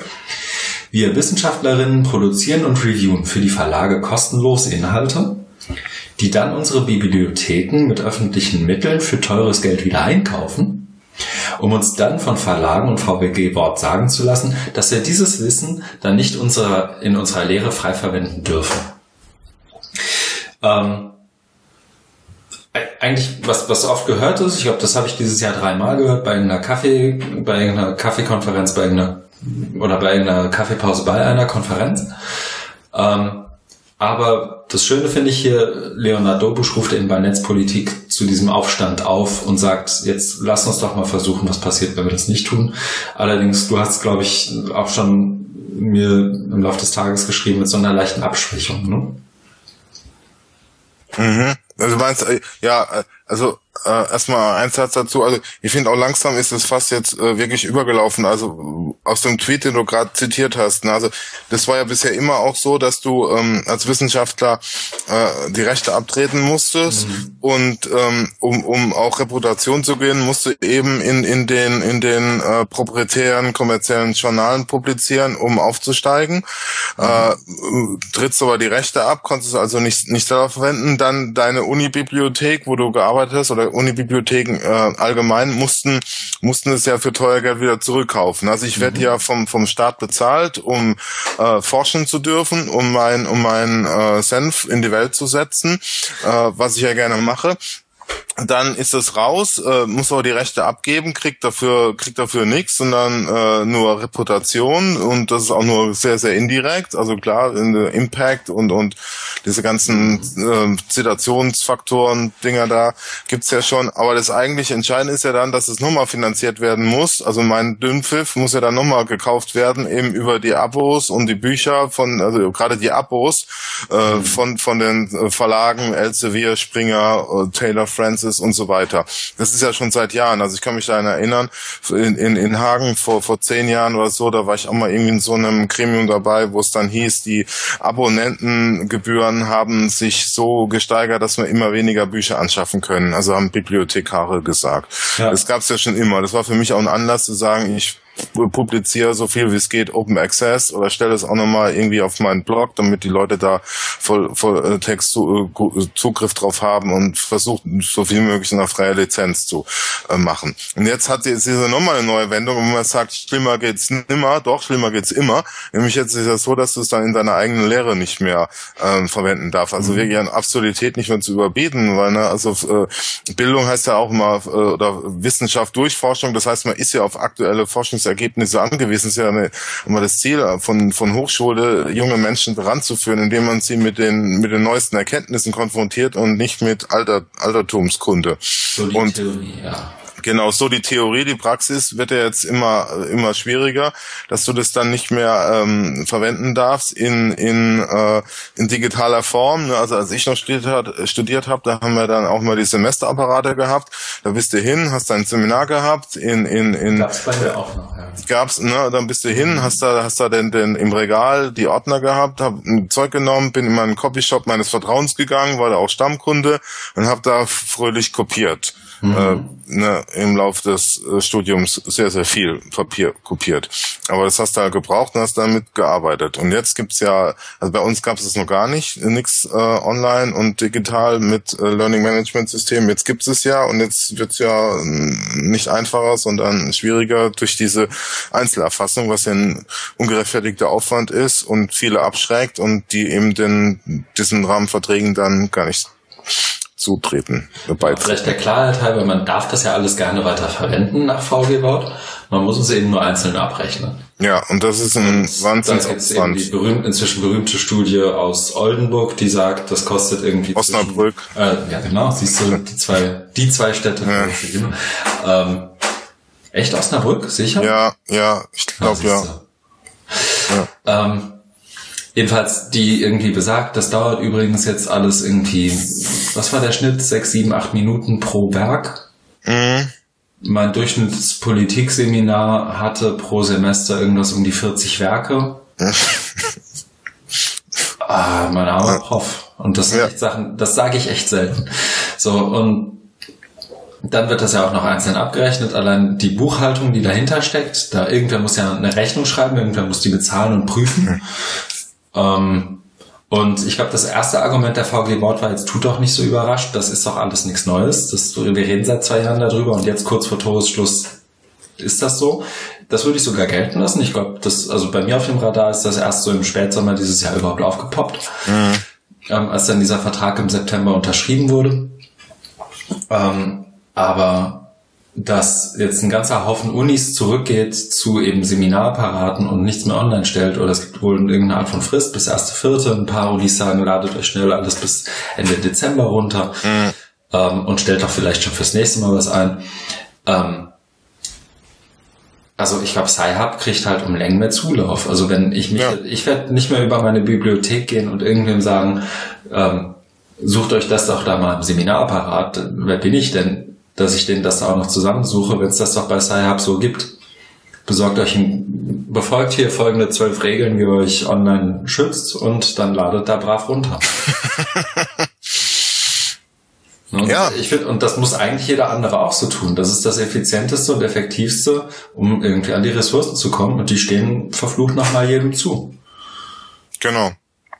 Also ich finde auch, ähm, eine ganz äh, furchtbare Entwicklung, weil ohne, ohne den Zugang zu Informationen äh, ist keine Wissenschaft möglich. Und jetzt haben wir durch das Internet ja eigentlich viel leichter Zugriff.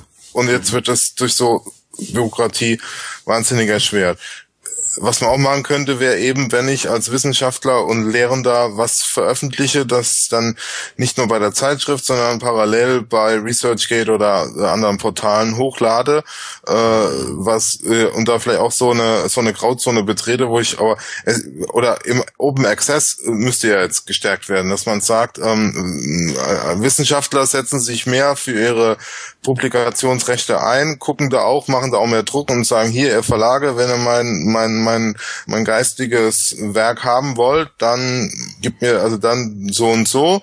Genau. Und wenn da, wenn da auch ein paar, also jetzt, jetzt, jetzt nicht ähm, die Leute, die noch ganz am Anfang ihrer Laufbahn stehen, sondern irgendwie ganz renommierte, ne, die, die halt die dann die Verlagsverträge leichter kriegen, wenn die sagen, ich, ihr kriegt das Buch nur, oder das Manuskript nur, wenn ich äh, eine, auch eine Open Access Variante habe. Dann, dann könnte man ja auch einen Druck, ähm, Druck aufbauen. Ne? Die sind ja, das, das, die sind ja Parasit, die sind ja an, angewiesen ne? von, von, von, von dem Eigentum, vom Content. Genau, die, sind die brauchen guten Content. Auf dich oder mich, aber eher Eben, auf ja. so die, die Top 5 der jeweiligen Disziplinen. Ne? Genau. Ähm, ich meine, das hatten wir auch beim letzten Mal, glaube ich, mit dem, sorry, dass ich hier ins Wort falle, ich will es nur jetzt schnell unterbringen, äh, den, den David Wiley-Artikel, jetzt verteufelt mhm. mal nicht alle for Profits, das wäre, glaube ich, auch gar nicht meine Aussage, nee, sondern es gibt eben verschiedene ähm, wie soll ich sagen, Publikationsmodelle und Methoden. Und dann ist das Open Access Ding vielleicht nur der Content und drei Abbildungen. Und äh, wenn du fünf Dollar zahlst, dann ist es vielleicht in Farbe und mit irgendeiner interaktiven Grafik. Und wenn du nochmal 15 Dollar zahlst, dann kriegst du dazu noch ein Handbuch, das du dann auch irgendwie unterwegs lesen kannst oder so. Ne? Genau. Also das, das sind ja alles Sachen, auf die man sich ohne Probleme einlassen kann. Aber zu sagen, nee, ist nicht. Und übrigens, wir hatten dann 0,08 Cent oder wie viel auch immer, 0,8 Cent, glaube ich, pro Seite, pro Studie, pro Veranstaltung in der Einzelabrechnung. Also ich wüsste gerne mal, wer sich gerade irgendwo auf, auf Seiten der KMK irgendwie ein ganz tiefes Loch gräbt, weil er oder sie derjenige war, der diesen Mist überhaupt verhandelt hat. Ja, ja. Ne? Also auch. aus Seiten VG Wort verstehe ich das ehrlich gesagt auch nicht, weil die können diese Einzelabrechnung eigentlich auch nicht wirklich wollen. Aber wer sich hinstellt und sagt, so und jetzt verhandeln wir mal, dass 0,8 Cent am Ende rauskommen, also irgendwer muss ja im Zimmer gesessen haben mit irgendwem anders und gesagt haben, übrigens, das sind jetzt keine 1 Cent, sondern wir haben sie nochmal auf 0,8 Cent runtergehandelt. Und dann mhm. haben alle abgeklatscht und sind bowlen gegangen oder was. Ja. Ne? Also irgendwer muss ja gedacht haben, dass es eine ganz gute Idee wäre, auch auf Seiten der KMK so einen Vertrag zu unterschreiben. Mhm. Das ist schon ganz schön absurd. Ist es. Aber man muss da auch die, die ähm, Wissenschaftler, Wissenschaftlerinnen äh, an, äh, in, die, in die Pflicht rufen. Ne? Das ist eigentlich, man ist verpflichtet, äh, man, man fühlt sich verpflichtet als Teil dieser Community, freier Fluss von Informationen. Also muss ich auch dafür sorgen, dass Leute ähm, ungehindert, unbeschränkt äh, drankommen. Aber da ist ja ist auch noch nicht so so so ein Standard oder da fehlt es auch so ein Stück weit am, am Policies. Also ich kenne das Beispiel da ähm, Open University in England, dass die mhm. eine Policy haben, wo die Mitarbeiter dann in Open Access Journals publizieren müssen. Kostet ja auch Geld teilweise, ne? Also ja klar, kostet es Geld. Das ja, kostet ja, ja. irgendwie pro, pro, pro Publikation mit irgendwie keine Ahnung, Lektorat und Distribution oder was auch immer die dann machen. Irgendwie 3000 Dollar, glaube ich, bis zu je nachdem wie groß und umfangreich dein Werk ist. Ja. Aber bevor man es teuer zurückkauft, kann man das auch einfach mal investieren. Ja. Ja, eben, genau, wenn man das mal gegenrechnet, was da sonst an, an Geld äh, fällig wird.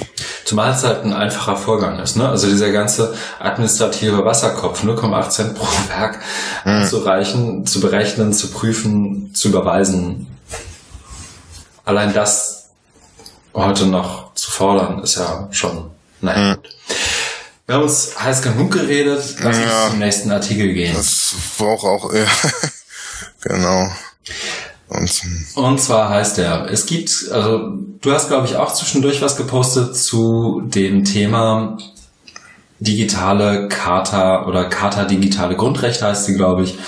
Genau. Ähm, ich habe hier was gefunden bei Algorithm Watch und zwar mit eben dem der Headline, es gibt keine digitalen Grundrechte. Und ich habe es unter anderem mhm. deswegen in die Shownotes gefahren, weil ich mir dachte, ich tu dir damit einen Gefallen. Ja. Weil hier unter anderem Bezug auf Habermas und Sennett genommen wird. Und ja. ich dachte mir, dem Philosophen in dir gefällt das. Ja, das hat mich, auch, mich auch gleich angelacht. Das dachte ich mir doch. Ja. Das ist gut. Ich will das auch gar nicht zu breit treten. Ähm, die Aussage, es gibt keine digitalen Grundrechte, muss man, glaube ich, genauso aussprechen. Es gibt keine dann kursiv, mhm. digitalen Grundrechte, es gibt nur Grundrechte. Ist, glaube ich, die Kernaussage des Artikels, sprich, ähm, was immer du tust und ob das online oder offline ist, das hat alles was mit Grundrechten zu tun. Hinter jedem, na, hinter vielen Avataren steckt auch ein Mensch und hinter vielen Nutzerprofilen eben auch. Ähm, die, die Grundregeln für den Umgang unter und miteinander sind dann doch irgendwie immer noch die gleichen. Oder sollten genau. vergleichbar sein. Ähm, und dann, und das ist sozusagen das Anfangsstatement, da wird auch Bezug genommen auf, auf Habermas Senate, wie schon gesagt, da bist du dann eher der Experte. Ich würde noch schnell hinterherwerfen, dass danach, und das fand ich dann wiederum ganz schön, wenn man sich diese ähm, Charta digitale Grundrechte anguckt, man kann die komplett lesen oder man kann so wie ich ja. sich darauf verlassen, dass Algorithm Watch das ganz gut macht und die haben dann sozusagen Exzerpte aus den verschiedenen Artikeln dieser Charta rausgenommen und gesagt, warum das so oder so gut oder nicht gut ist. Und genau. sich das dann einfach mal durchlesen und gucken, um es mal ein bisschen spezieller zu machen, warum es das jetzt vielleicht nicht braucht oder doch braucht. Also da werden zum Beispiel in Paragraph 7 oder Artikel 7 der Charta Algorithmen genannt und in Paragraph, in Artikel 8 kommt künstliche Intelligenz. Mhm. Also auch völlig verschiedene Ebenen. Algorithmen als mhm. letztendlich ein mathematisches Ding, mathematische Formel in, in Urform vielleicht und Artikel 8 als künstliche Intelligenz, sprich als das Produkt eben dessen. Mhm. Ähm, wie dem auch sei, das ist, glaube ich, so jenseits von irgendwelchen Stammtischdiskussionen eine ganz gute Grundlage für eine Unterhaltung dazu, ob es diese Charta denn überhaupt braucht. Genau. Ja. Ich habe da noch einen, anderen Artikel, den müssen wir ja auch nochmal in die Shownotes passen. Der ist von Jürgen Geuter, der mhm. auf Twitter als Tante bekannt ist, ist so ein Informatiker aus Oldenburg und ein sehr kritischer Geist. Und also meistens ist, ist er halt ist, ist er mehr so nerdig unterwegs, da kann ich ja auch nichts mit anfangen, aber diesen Artikel fand ich jetzt richtig gut. Ähm, da hat er nämlich auch das ganze die, es wurde ihm auch, glaube ich, irgendwie vor der offiziellen Veröffentlichung zugespielt. Mhm. Und da hat er sich mal die Mühe gemacht und das auch alles ähm, kommentiert. Also ist da durchgegangen und hat dann zu den einzelnen Artikeln da einen Kommentar geschrieben und ähm, eben so aus der Sicht des Informatikers, der aber für gesellschaftliche Entwicklungen sich interessiert und was da mit uns passiert, ist, ist eine absolute Leseempfehlung. Und ähm, da ist auch äh, drin, was, was du eben schon eben angesprochen hast mit diesen digitalen Grundrechten. Mhm. Äh, das, das äh, fragt er auch dann, ähm, sind Grundrechte digital? Was bedeutet das, dass Grundrechte digital sind? Ja, also da fängt schon an und ja, ist, ist, äh, ist schon ziemlich lang, aber es, es lohnt sich, weil der einfach mhm. auch so äh, ganz, ganz äh, sachlich und nüchtern dran geht. Was heißt es eigentlich? Und ja, und wundert sich dann auch, dass, dass ähm, dass die ähm, diese die Leute, die dahinter stehen, so wie Sascha Lobo, die, dass die sich da nicht mehr irgendwie, dass da nicht mehr rauskam, weil ja. das, das wurde gleich von der Zeitstiftung äh, begleitet über anderthalb Jahre oder so und da ist es schon dünn und könnte man eigentlich mehr erwarten, so wie die Leute da auch unterwegs sind. Und es ist halt die Frage, was, was es soll, warum, warum tut man das, ne? Und auch ähm, in einem anderen Artikel habe ich auch mal gelesen, dass auch merkwürdig ist, oder ich weiß gar nicht, ob es hier war, warum das jetzt so diese nationale Komponente hat. Äh, ist es nicht in, auch international, also diese Nationalstaatsgrenzen gibt's ja eigentlich gar nicht mehr durch das Internet. Warum mhm. ist es jetzt hier so auf, auf Deutschland bezogen? Ja. Also es kam ja auch so rüber. Das ist natürlich auch ein Widerspruch. Ne? Eigentlich brauchen wir dann eine, eine globale Charta oder, oder sowas, ne? eine Weltcharta, Charta Mondial oder sowas. Genau, und ich habe das nur vielleicht wahnsinnig anekdotisch und halb bezogen hier drauf. Ich habe es irgendwo gesehen, war das in Berlin, dass jemand bei einer Tagung angekommen ist und anstatt auf seinem Nachttisch oder im Nachttisch eine Bibel irgendwie zu finden, hat er die Charta der Menschenrechte, die UN-Charta der Menschenrechte gefunden. Oder sie, das war eine sie. Ich musste da kurz drüber nachdenken, aber habe mich tatsächlich gefragt, warum das nicht in jedem Hotel rumliegt. Kann man eigentlich hierfür genauso machen. Ja, Ne? Ja, also ja. Man, es braucht nicht die nationale Charta, es braucht nicht die EU-Charta. Es gibt eine Charta der Menschenrechte und die gelten digital wie analog. Genau, es gibt keine digitalen Menschenrechte. Es gibt Menschenrechte und die betreffen sowohl das Digitale als auch das Analoge. Ja. Ist das schön. Ja. Dann lass uns doch an der Stelle mit dem Schlusswort auch schon die ausführliche Besprechung von Artikeln aussetzen. Wir ja. haben noch in den Show Notes, das nur vielleicht für alle, die es interessiert, ähm, von Helen Beetham, Beetham? Ja. Bestimmt Beetham. Attack and the Circus of Unreason. Ja, mit ist auch eine Besprechung wert. Besprechung wert mit fünf. Responsibilities ähm, eines, wie soll ich sagen, Online-Educators, Educators. Ja. Mhm. Gehen wir jetzt nicht einzeln durch. Wahnsinnig mhm. lesenswert. Unbedingt mal reingucken. Wir haben, das fand ich einfach anek auch anekdotisch witzig, Udacity Blitz als mhm. Artikel bei Class Central. Blitz hatte wie soll ich sagen, in Deutschland auch die eine oder andere Konnotation. So ist es, glaube ich, von Udacity nicht gemeint, sondern die haben ja bei ihren Nano-Degrees versprochen, dass jeder Job und Lohn und Brot kriegt ja, und ja. haben natürlich kurz darauf eine Freelancing-Plattform gegründet, in der jeder in, äh, möglichst prekäre Arbeit und Job und Brot findet.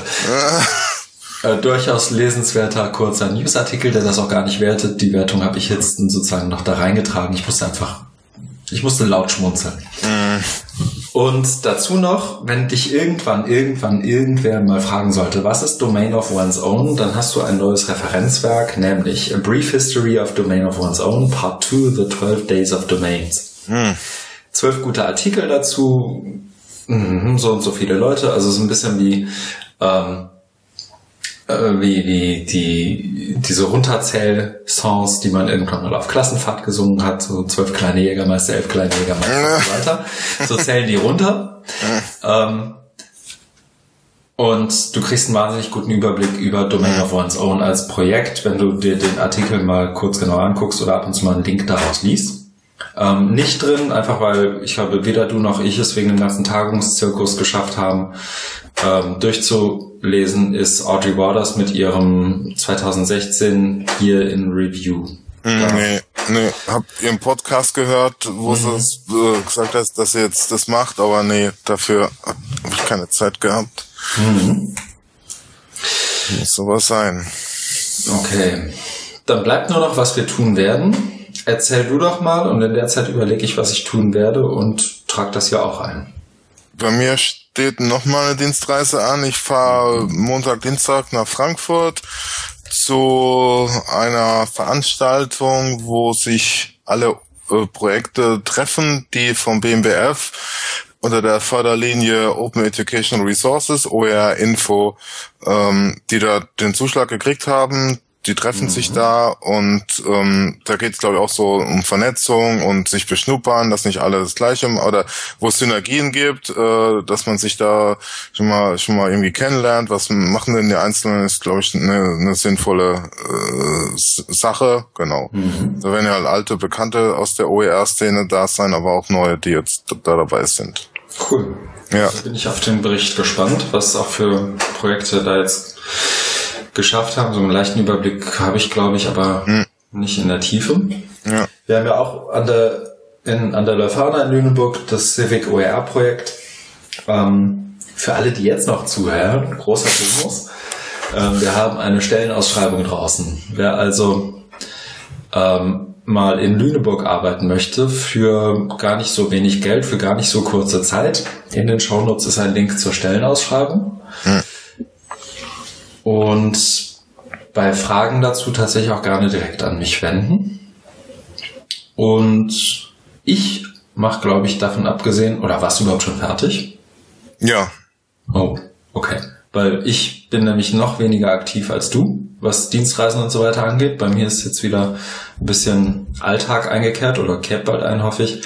Ich mache ein bisschen was für Virtually Connecting. Ich arbeite dran, dass unser Podcast demnächst in neuem Glanz erstrahlt und ich sehe zu, da ich ab nächstem Jahr oder eigentlich ab diesem Monat schon, aber ab nächstem Jahr so richtig nochmal stärker in Lüneburg auch einsteige, wieder in der Digital School. Da sind ganz viele Treffen, Absprachen, Strategie, Meetings mhm. was auch immer gerade dran. Und dann hoffen wir, dass wir 2017 auch ein Stück weit wieder ähm, ja, ein paar ganz coole Sachen machen und sieht derzeit ganz gut aus. Darum geht's bei mir gerade eigentlich, ja. Klingt gut. Mhm. So, dann Service. Leistung gleich noch während des ganzen, der ganzen Aufzeichnung. Wie steht's beim Fußball? 0-0. 0-0.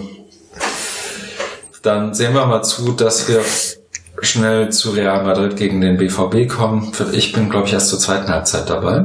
Aber ähm, Schön war es heute, hat Spaß gemacht. Wer jetzt noch zuhört, Stunde fast 38.